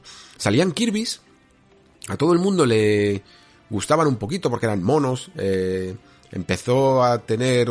A mí me parece que Nintendo en un momento con Yoshi, con Kirby, se acercó peligrosamente a crear diseños a veces mm, demasiado simples confiando en que gráficamente eran super monos, ¿no? En utilizar estos materiales de confección que emulaban mm, telas o hilos o cositas así, ¿no? Eh, para dar ese aspecto cute y a la vez el juego era increíblemente sencillo, porque en el fondo, bueno, también es verdad que tanto Yoshi como Kirby siempre han sido esos juegos que casi podríamos denominar como amables e introductorios a audiencias un poco más jóvenes. De hecho, este nuevo Kirby, en parte me lo parece también. Me parece un... Yo a veces me, han- dado ganas de bautizarlo un poco como una especie de Super Mario 3D World Light. En el sentido de que hace prácticamente lo que hace Super Mario 3D World, pero un poquito más suave en todo, en el desafío, en el diseño de los niveles, em, como para a una audiencia un poco más joven. Y aunque lo mantengo, porque a veces me, imaginaba, si mi hijo fuera un poquito más mayor, me imaginaba jugando con él, eh, sabéis que este juego tiene además un modo cooperativo que limita un poco el segundo jugador a, a ser em, un personaje que no tiene los poderes de Kirby, pero que aún así eh, puede ir acompañando, que ni siquiera se lleva el protagonismo de la cámara, ni se va a partir para, para ponerle a él, pero va acompañando a Kirby y me parece casi un modo padre, ¿vale? Un modo de, de que tu hijo esté divirtiéndole y tú le vayas ayudando un poquito y acompañándole en la partida, algo así. Y como digo, aunque mantengo esta, estas sensaciones, a medida que vas jugando y a medida que vas abandonando ese primer mundo mucho más sencillo que incluso veíamos en la demo, divertido, por supuesto, pero sencillo, veía que el juego iba cobrando un esplendor mucho más trabajado, mucho más complejo incluso, y en algunos momentos incluso más complejo que el propio Super Mario 3D World. Así que ahí está un poco la paradoja, ¿no? Porque en el fondo sigo pensando que tiene algo de Super Mario 3D World Light y a la vez hay veces incluso que me parece que en algunas cosas lo, puede llegar a superar y todo. Eh, a lo mejor para vosotros esto es palabras mayores, mm, cogerlo con pinzas. Pero mm, la idea original con la que quería empezar todo esto, en el fondo, viene a decir que hace un tiempo había estos juegos secundarios, tenían muchas entregas, todas un poquito deslavazadas, eh, todas bien trabajadas porque, porque eran estudios de Nintendo que saben lo que hacen y, y no hacen las cosas mal, pero tampoco llegaban a brillar, tampoco terminaban de hacer historia. Salía, por ejemplo, ese Epic Yarn que jugaba con los hilos y era precioso en Wii, por ejemplo, al principio, ¿no? Y luego salió uno en 3DS, pero que eran súper simplones. Y como salían un montón, porque, porque Nintendo durante muchos años ha tenido ese, esa consola madre o de sobremesa y esa consola portátil, eh, había que hacer muchos, muchas producciones. Había que hacer el juego de GameCube y el juego de Game Boy Advance, el juego de Wii y el juego de DS, el juego de Wii U y el juego de 3DS, ¿no? Ahora no, ahora solo hay Switch. Por lo tanto, si solo vas a hacer un juego, ese juego tiene que valer por dos. Eso es lo que quería decir, ¿no? Eh, hemos perdido en el fondo, que esto es otra reflexión casi paralela, hemos perdido un poco ese binomio, hemos perdido el alimento que te daban dos juegos de una misma franquicia, mm, uno para uno que de vez en cuando salía para sobremesa y otro que de vez en cuando salía para portátil.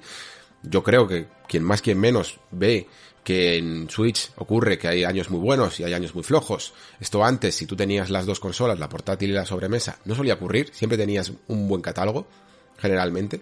Eh, pues ahora, ¿qué menos? Como decía, que el juego que salga, salga bien. Y esto no es solo, creo, Kirby el que mm, lo ha inaugurado. Creo que mínimamente casi todos los juegos que van saliendo saben que tienen la responsabilidad de ser un poquito más complejos. Es que incluso a, juegos que ya antes eran buenos, que eran buenísimos, porque, por ejemplo, a Fire Emblem, a ver quién le eh, echa nada en cara, ¿no? Eh, cuando salió Fire Emblem Awakening, incluso fue un awakening también para la propia franquicia. O sea, lo rescató todo, aunque luego a lo mejor Conquista y Echoes eh, tuvieran menos, menos protagonismo, pero más o menos gozaban de una buena salud. Pero es que luego sale Three Houses y te puede gustar más Three Houses o te puede gustar menos la fórmula en sí. Pero lo notas un juego muchísimo más complejo, ¿no? Eso, eso creo que no hay género de duda.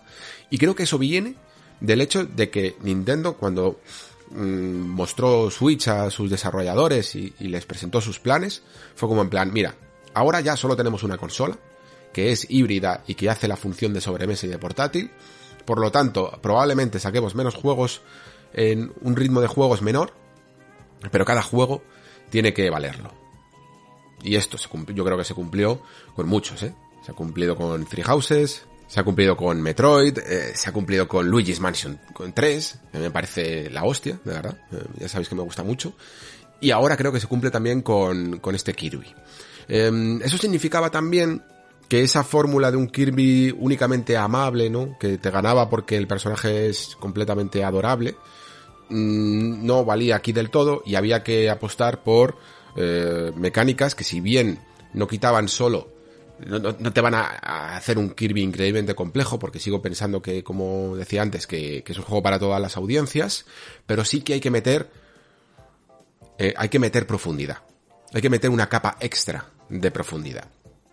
Y lo que han hecho aquí me parece que es un ejercicio de análisis brutal de lo que puede dar de sí el personaje y de lo que puede dar de sí el mundo. Se han apoyado evidentemente en los pilares del diseño de Nintendo, en este caso de, Mario, ¿no? De cómo es un Mario, pero a la vez han salido un poco también incluso del diseño de Mario. Porque Mario, si os fijáis, esto lo comenté, me parece que lo comenté con It Takes Two que decía que era la antítesis de Nintendo, ¿no? ¿Por qué? Porque It Takes Two lo que hace es sacrificar todo el rato mecánicas, por muy buenas que fueran, por la novedad, ¿no? Y si hace falta un nuevo nivel, se inventa toda una mecánica que se va a utilizar solo ese nivel.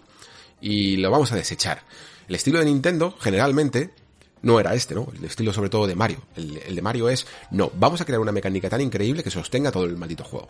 Y, por ejemplo, Super Mario Odyssey lo hace con la gorra, no con la gorra como una frase hecha, que también, sino con la propia gorra, con Capi. Y, y Super Mario 3D World, en el fondo, también lo hacía con los nuevos poderes, eh, como el gato, por ejemplo, y con la simple mecánica del salto de toda la vida del señor. Eso es lo que sostiene todo el juego. Luego es el nivel el que se va haciendo más complejo, ¿no? De hecho, Super Mario 3D World empieza mega fácil. Y el nivel último secreto es eh, una maldita bestialidad. Kirby tiene más casi de It Takes Two en ese sentido. Kirby parece que no, que, va a ser otra vez, hola mira, aquí tienes todos los poderes, mm, son todos tan OP que da igual el que cojas. Y, y, en absoluto, en absoluto.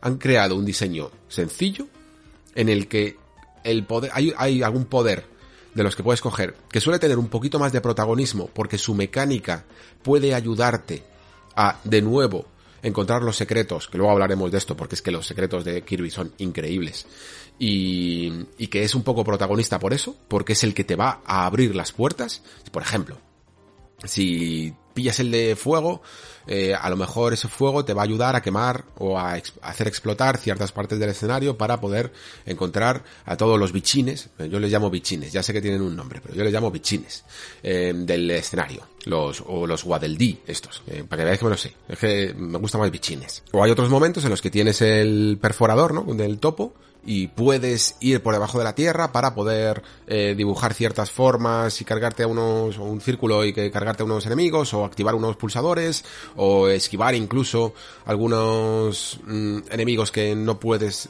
destruir.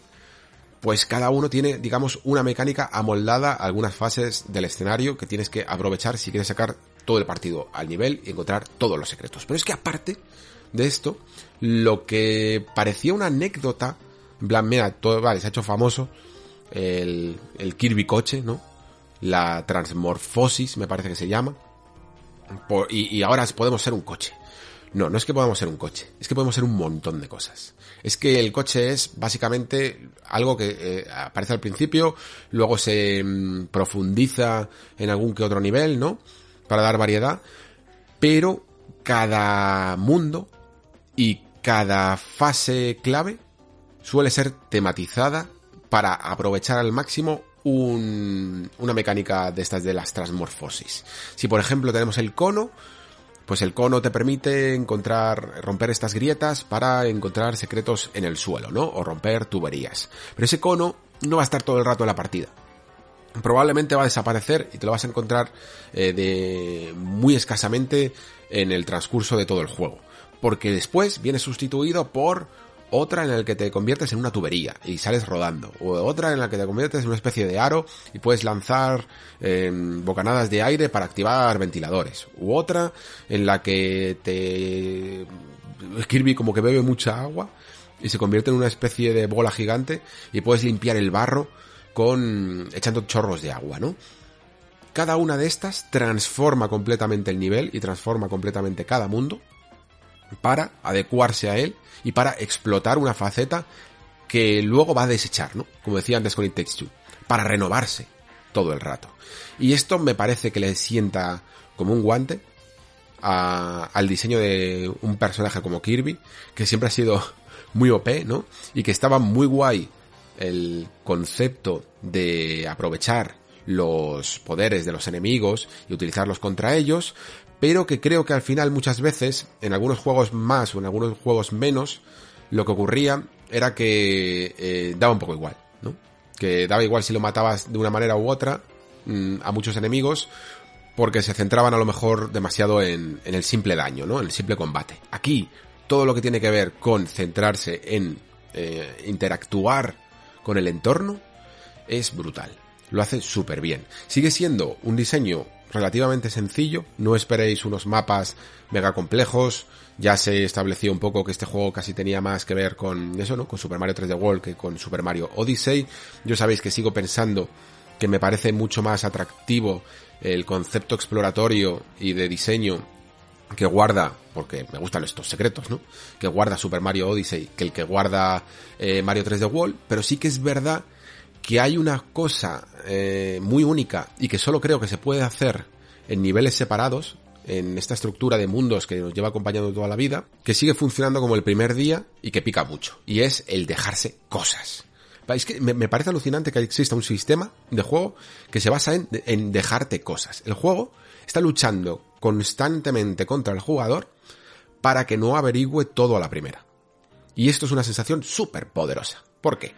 Porque te está dando todo el rato mm, la, digamos, la información de que hay unos cuantos X bichines que tienes que encontrar en, cada nivel, ¿no? Eh, algunos los vas a encontrar, digamos que hay como cuatro que puedes encontrar y que están por ahí ocultos. Y luego hay otros que tienes que encontrar de maneras muy condicionadas, ¿no? Porque has eh, eh, comido todas las rosquillas que hay en una mesa o porque has guiado todos los patitos que hay en el escenario hacia su madre que los está buscando. Pues, pero estas condiciones no las sabes. Y por lo tanto, se convierte en un juego casi de experimentación. De pensar, voy a interactuar todo lo que pueda con el escenario para ver si resuelvo este puzzle que el juego de nuevo me está negando la información. ¿Veis cómo todo al final se hila? Me está negando de nuevo la información de, cómo completar todos los niveles al 100%. Esto ya en el fondo lo hacía un poquito eh, Mario 3D World, como decía, ¿no? En cada nivel tenías X objetos que tenías que encontrar, luego también tenías que encontrar el sello, ¿no? O la pegatina, no me acuerdo exactamente qué era. Y, y era difícil. Y la sensación, hay por ejemplo un, un menú en el que te aparecen como por ejemplo los las cuatro ranuras de los bichines que tienes que encontrar. Eh, y te aparecen en orden de cómo las vas a encontrar, ¿no? Y de repente consigues el primero, consigues el siguiente y te das cuenta que el siguiente no es el segundo, es el tercero. Y dices tú, joder, me he saltado uno, ¿no? Igual que cuando te saltas una letra en el Donkey Kong, ¿veis? Es que siempre es el mismo diseño y siempre funciona. La sensación de, no de frustración, sino de decir, vale, esto significa que voy a tener que resetear el nivel, bueno, no, resetear, pero voy a tener que repetir el nivel cuando me lo termine.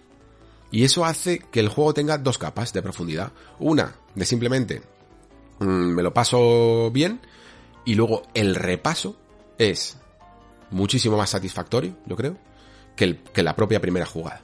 O sea, te apetece repasar los niveles. Y esta fórmula lleva toda la vida con Nintendo. Eh, se utiliza no siempre, pero creo que, creo que es una especie de fórmula de urgencia. Cuando la necesitan, vuelve y, siempre funciona, ¿no? No es ni siquiera del todo nueva en, en, en estas franquicias, pero siempre se le da una vuelta de tuerca, ¿no? Una manera de hacerla un poquito más única eh, creo que aquí, con esa manera de ocultar ciertos objetivos, de tener que experimentar con el escenario, incluso con los jefes. Hay momentos en los que eh, te das cuenta de que tienes una lista de tareas para cargarte un jefe que no sabes exactamente cuál, cuál es cuál, ¿no? Eh, simplemente te aparecen unas interrogaciones y luego te dicen, ah, mira, pues voy a probar voy a probar a cargármelo con la espada y te dice, bien, Mm, le has dado con la espada, que es lo que te quería pedirte. Y si no lo has hecho, pues el juego te da una pequeña ayuda, ¿no? Y cada vez que lo intentas, te desbloquea una ranurita en el que te dice cuál es la condición que tenías que haber hecho. A lo mejor en un jefe te dice, con este jefe no quiero que flotes. Y entonces tú ya sabes que la próxima vez, si quieres eh, conseguir el bichín correspondiente, mm, no flotas y, te lo tienes que trabajar de otra manera. Los jefes, de hecho, eh, me parecen... Al principio me estaban, no me estaban gustando nada. Me parece que, que era tan sencillo como plantarte delante y sin moverte a machacar el botón y funciona. O sea, mm, rápidamente te los cargas. Pero curiosamente, a partir de más o menos el tercer mundo o así, ya se empieza a poner la cosa un poquito más interesante. Y eso me ha sorprendido. Porque los primeros, el primer mundo es un paseo, ¿vale? Pero un verdadero paseo. Yo prácticamente eh, estaba jugando, o sea, sin, trabajártelo. A mí el problema de que sea muy fácil, algunas veces, es que me ponen en un estado en el que me distraigo muy fácilmente. Porque como no estoy tan enganchado, no estoy jugando a una cierta intensidad, no necesito que todo sea un Ninja Gaiden Black, ¿vale?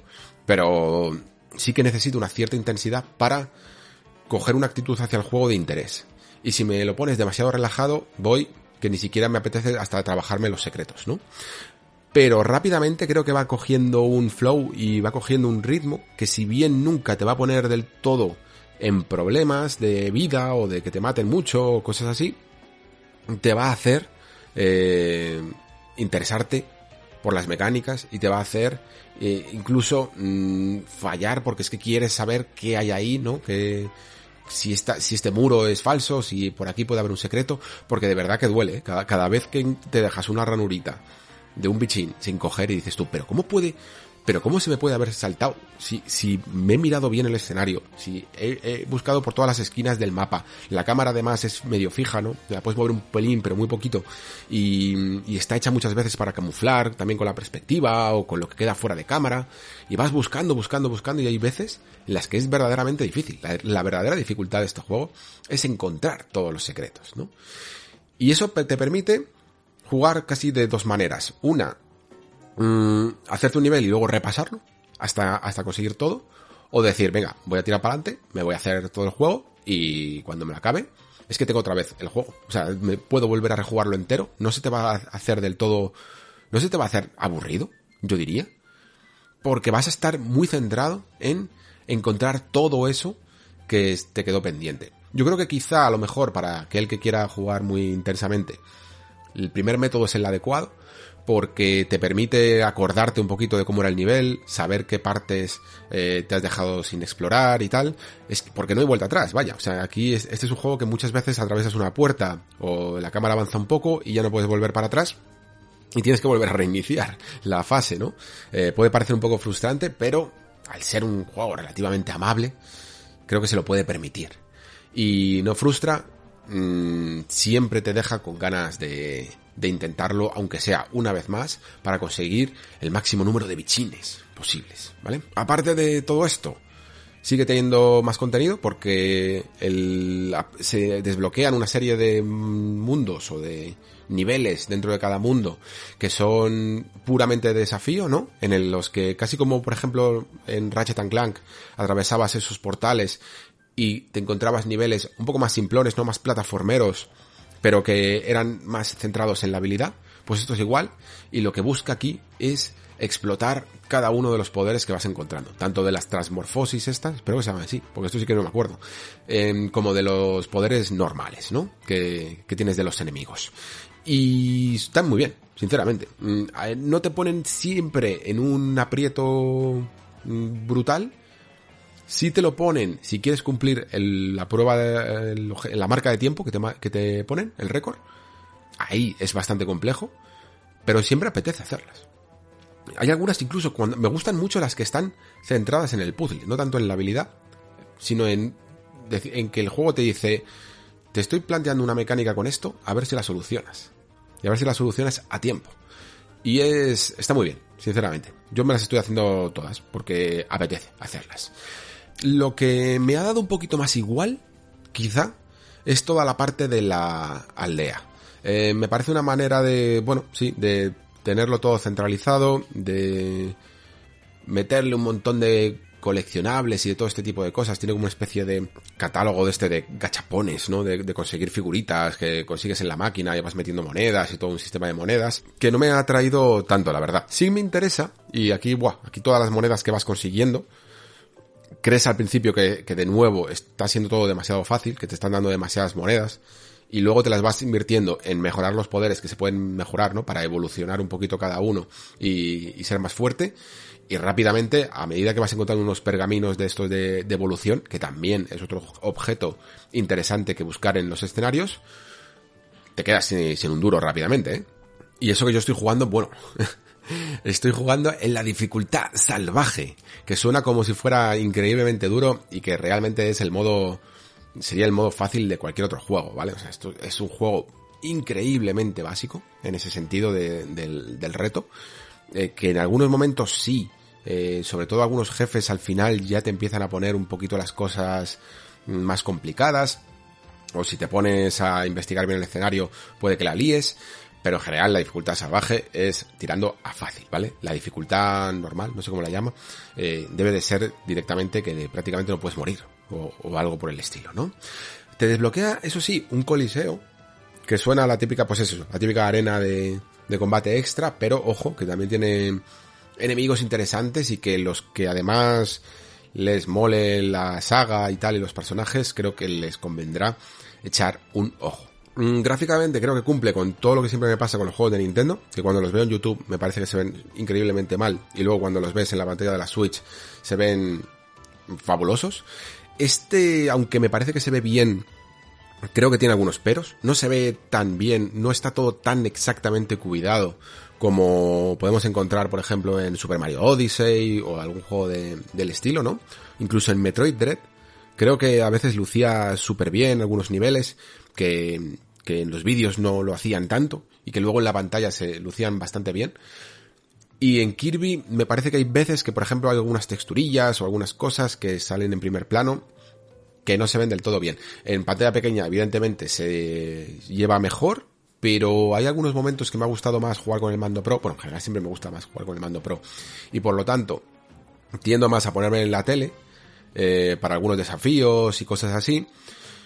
Y ahí eh, se notan algunas imperfecciones. Si a esto le sumas que, joder, o sea, es que me parece alucinante. Hay momentos en los que la consola no da más de sí, ¿eh?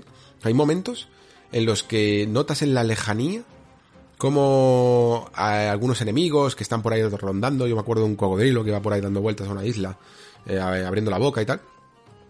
Como iba a, dos frames. Iba a dos frames por, por este, esto que también le ocurre a los Souls, ¿eh? Ya sabéis que también hay que darle de vez en cuando algún palito en lo técnico que, que todos los elementos que están en la lejanía mmm, van a menos frames para requerir menos trabajo a la máquina. Y esto es una técnica perfectamente normal, ¿vale? Lo que pasa es que siempre tienes que ocultarla, siempre tienes que hacer, conseguir que el jugador no la vea.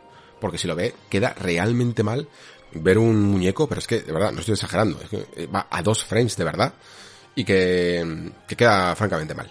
Eh, estas cosas vuelvo a incidir o a reincidir en que a veces se echa de menos una Switch Pro o una Switch 2, me da igual, ya cuántos años lleva la consola con nosotros, o sea, creo que son lo suficientes como para que empecemos a pensar en si a lo mejor no convendría un sustitutivo de, de, la, de la Switch, ¿no? Porque ayudaría muchísimo a, a algunos lanzamientos que están teniendo pequeños, pequeños problemas eh, para solucionar el tema gráfico. Este juego no debería, ¿eh? Um, la consola lleva 5 años, justo acaba de hacer, por cierto, lo estaba buscando. Um, no debería de tener los problemas porque, porque aunque luce bien, quizá por lo artístico, por lo mono de todos los escenarios, que por cierto emulan una especie de mundo posapocalíptico, pero mientras que todos los juegos cada vez que utilizan este entorno es como para intentar darte un aire depresivo, ¿no? De que el mundo se ha ido a la mierda. Aquí en Kirby es como todo lo contrario, ¿no? Es bien, el mundo se ha ido a la mierda, vamos a ser felices todos de saltar por aquí e ir al parque de atracciones. La cuestión, que a veces le cuesta un poquito a, a la máquina. Eh, se nota que esa perspectiva fija, ¿no? Está también no solo porque son niveles lineales a los Super Mario 3D World, sino para ocultar o camuflar todo lo que la máquina no puede tirar. Pero leches, también es cuestión de programación de software, ¿eh? no solo limitación de hardware. Porque Super Mario Odyssey, que fue prácticamente un juego de lanzamiento, se ve mmm, bastante mejor. Mm, Luigi's Mansion, aunque es más pequeño, yo creo que se ve bastante mejor. Y, y este Kirby, pues, le cuesta un poquito. Eh, los Kirby's que siempre precisamente habían sido como muy monos, aquí, aunque sigue siendo un juego muy bien hecho, muy, muy mono también, muy bonito, le falta para mí un puntito de detalle, tanto en las texturas como incluso en el rendimiento. Este juego habría sido genial también jugarlo a 60 frames. ¿eh? De hecho, hay, hay, momentos en los que yo no sé si el frame rate está variable o qué, pero en algunos menús das la sensación de que el título gana definición y gana y gana frame rate y en otros baja esa tasa a 30 para ajustarse un poco a las necesidades de cada momento. No lo sé, eso es un poco percepción óptica que me ha, que me ha parecido. Pero el resultado es francamente bueno. Yo lo esperaba, lo esperaba peor, sinceramente. Eh, yo iba un poquito cínico, a lo mejor, por el tema de la dificultad, por, por haberme chocado muchas veces contra el muro de la facilidad y de la accesibilidad de, esta saga, de pensar que, ok, sí, hay algunas entregas buenas de Kirby, pero en general creo que se ha sido un pelín tan blando como la propia, como el propio Kirby, eh, con esta saga, en el sentido de que ganaba siempre la parte cute, a la parte de diseño. Y ya no solo hablo de dificultad, sino en plan un diseño relativamente simplón a veces y no se le castigaba del todo. Esa es mi, percepción a veces y, puedo estar equivocado porque evidentemente cuando tuve algunas de estas experiencias sencillamente dejé de jugar a, a los Kirby y no, y no los he probado todos. Pero por la percepción que me ha dado también de ver cómo la gente está entusiasmada con este nuevo Kirby y cómo se habla de él como el mejor lanzamiento de la saga en mucho tiempo, creo que él necesitaba este revulsivo. No sé si es por el 30 aniversario o, o bien es porque realmente mmm, Switch necesitaba necesita esto, ¿no? Es el, camino que comentaba antes, que están haciendo todas las franquicias, de ser un poquito más profundas en general, porque ahora solo hay una consola y hay que apretar. Hay que, hay que subir revoluciones. Creo que Kirby lo ha hecho. Para mí ahora, a partir de este momento, todos los Kirby que vayan saliendo sí que les voy a echar un ojo. Porque de verdad que, es que fijaos, es que creo que es un juego que voy a jugar varias veces. Porque por un lado me apetece darle ese repaso, ¿no? Me da mucha rabia el haberme dejado ciertas cosas y quiero, quiero volver a hacerlas. Por otro lado, pienso, joder, en unos años, cuando mi hijo crezca un poco, me parece un buen juego para, para jugar con él. Ser yo um, Guadeldí pañuelo y acompañarle y que vaya descubriendo el, a través de un buen diseño, ¿no? A través de estos secretos, un título que podemos, que podemos compartir, ¿no? Me parece ideal en este, en este sentido también. Así que nada, chicos, um, una grata sorpresa, este, este Kirby. De verdad que veo un interés porque cada franquicia de Nintendo tenga un valor añadido más ahora con Switch. No sé si me convencerán, por ejemplo, porque yo, por ejemplo, con Mario Strikers, aunque tiene su valor y creo que eh, no eran malos juegos en absoluto, pero no sé hasta qué punto me voy a interesar en él, eh, si lo traeré por aquí por el programa. Creo que Pere le gustaba bastante, así que no sé si le volveré a pedir ayuda, pero mmm, dan ganas, cada vez tengo más esa sensación de que antes, por ejemplo, cuando os comentaba en la, en la noticia del retraso de Zelda, que hay algunos juegos que no me interesaban, que lo mismo debería de prestarles un poquito más de atención. Porque lo mismo hasta el Nintendo Switch Sports no es sencillamente un intento de ver si todavía queda alguien ahí interesado, sino que realmente pueda llegar a estar trabajado. ¿eh? O sea, es que da la sensación esa, de que se están currando todos, todos, todos los lanzamientos. Luego te pueden gustar más o te pueden gustar menos, pero se los están trabajando todos para intentar tener más identidad. Creo que esa también es la palabra, ¿eh? Que Kirby la Tierra Olvidada, aparte de la identidad propia del personaje y de lo mono que siempre lo ha sido, tiene ahora muchas razones de peso para ser uno de los grandes y dejar de tratarlo como lo he tratado yo en esa segunda categoría de Nintendo. Que ya es algo que me, que me pasó con Luigi's Mansion 3, por ejemplo. No significa, por supuesto, que vaya a ser para todo el mundo, jeje, la, la típica frase, pero mmm, puede que algunos de vosotros también lo, como yo, lo hayáis obviado un poquito y a lo mejor mínimamente eh, le tendríais que prestar un poco más de atención, incluso más atención que a la demo, ¿eh? que la demo a mí me dejó un pelín más frío de lo que le dejó a la gente porque precisamente eh, iba demasiado a, a saco a recorrer el nivel sin mostrar todos los secretos que tenía el escenario, que es para mí realmente esta identidad renovada que ha conseguido la franquicia.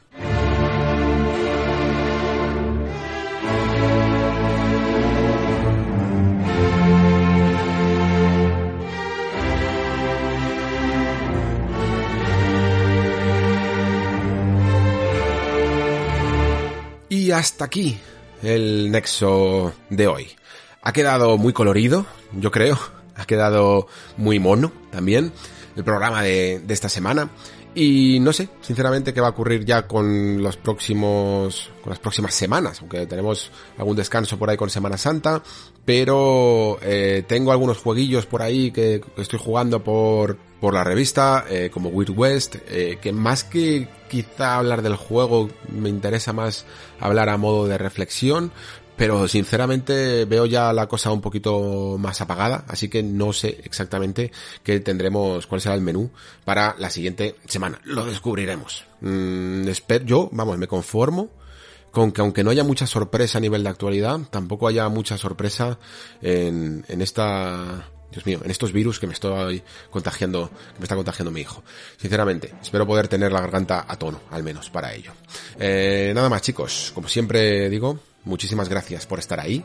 Una semana más. Muchísimas gracias por escuchar. Se despide Alejandro Pascual. Hasta el próximo programa.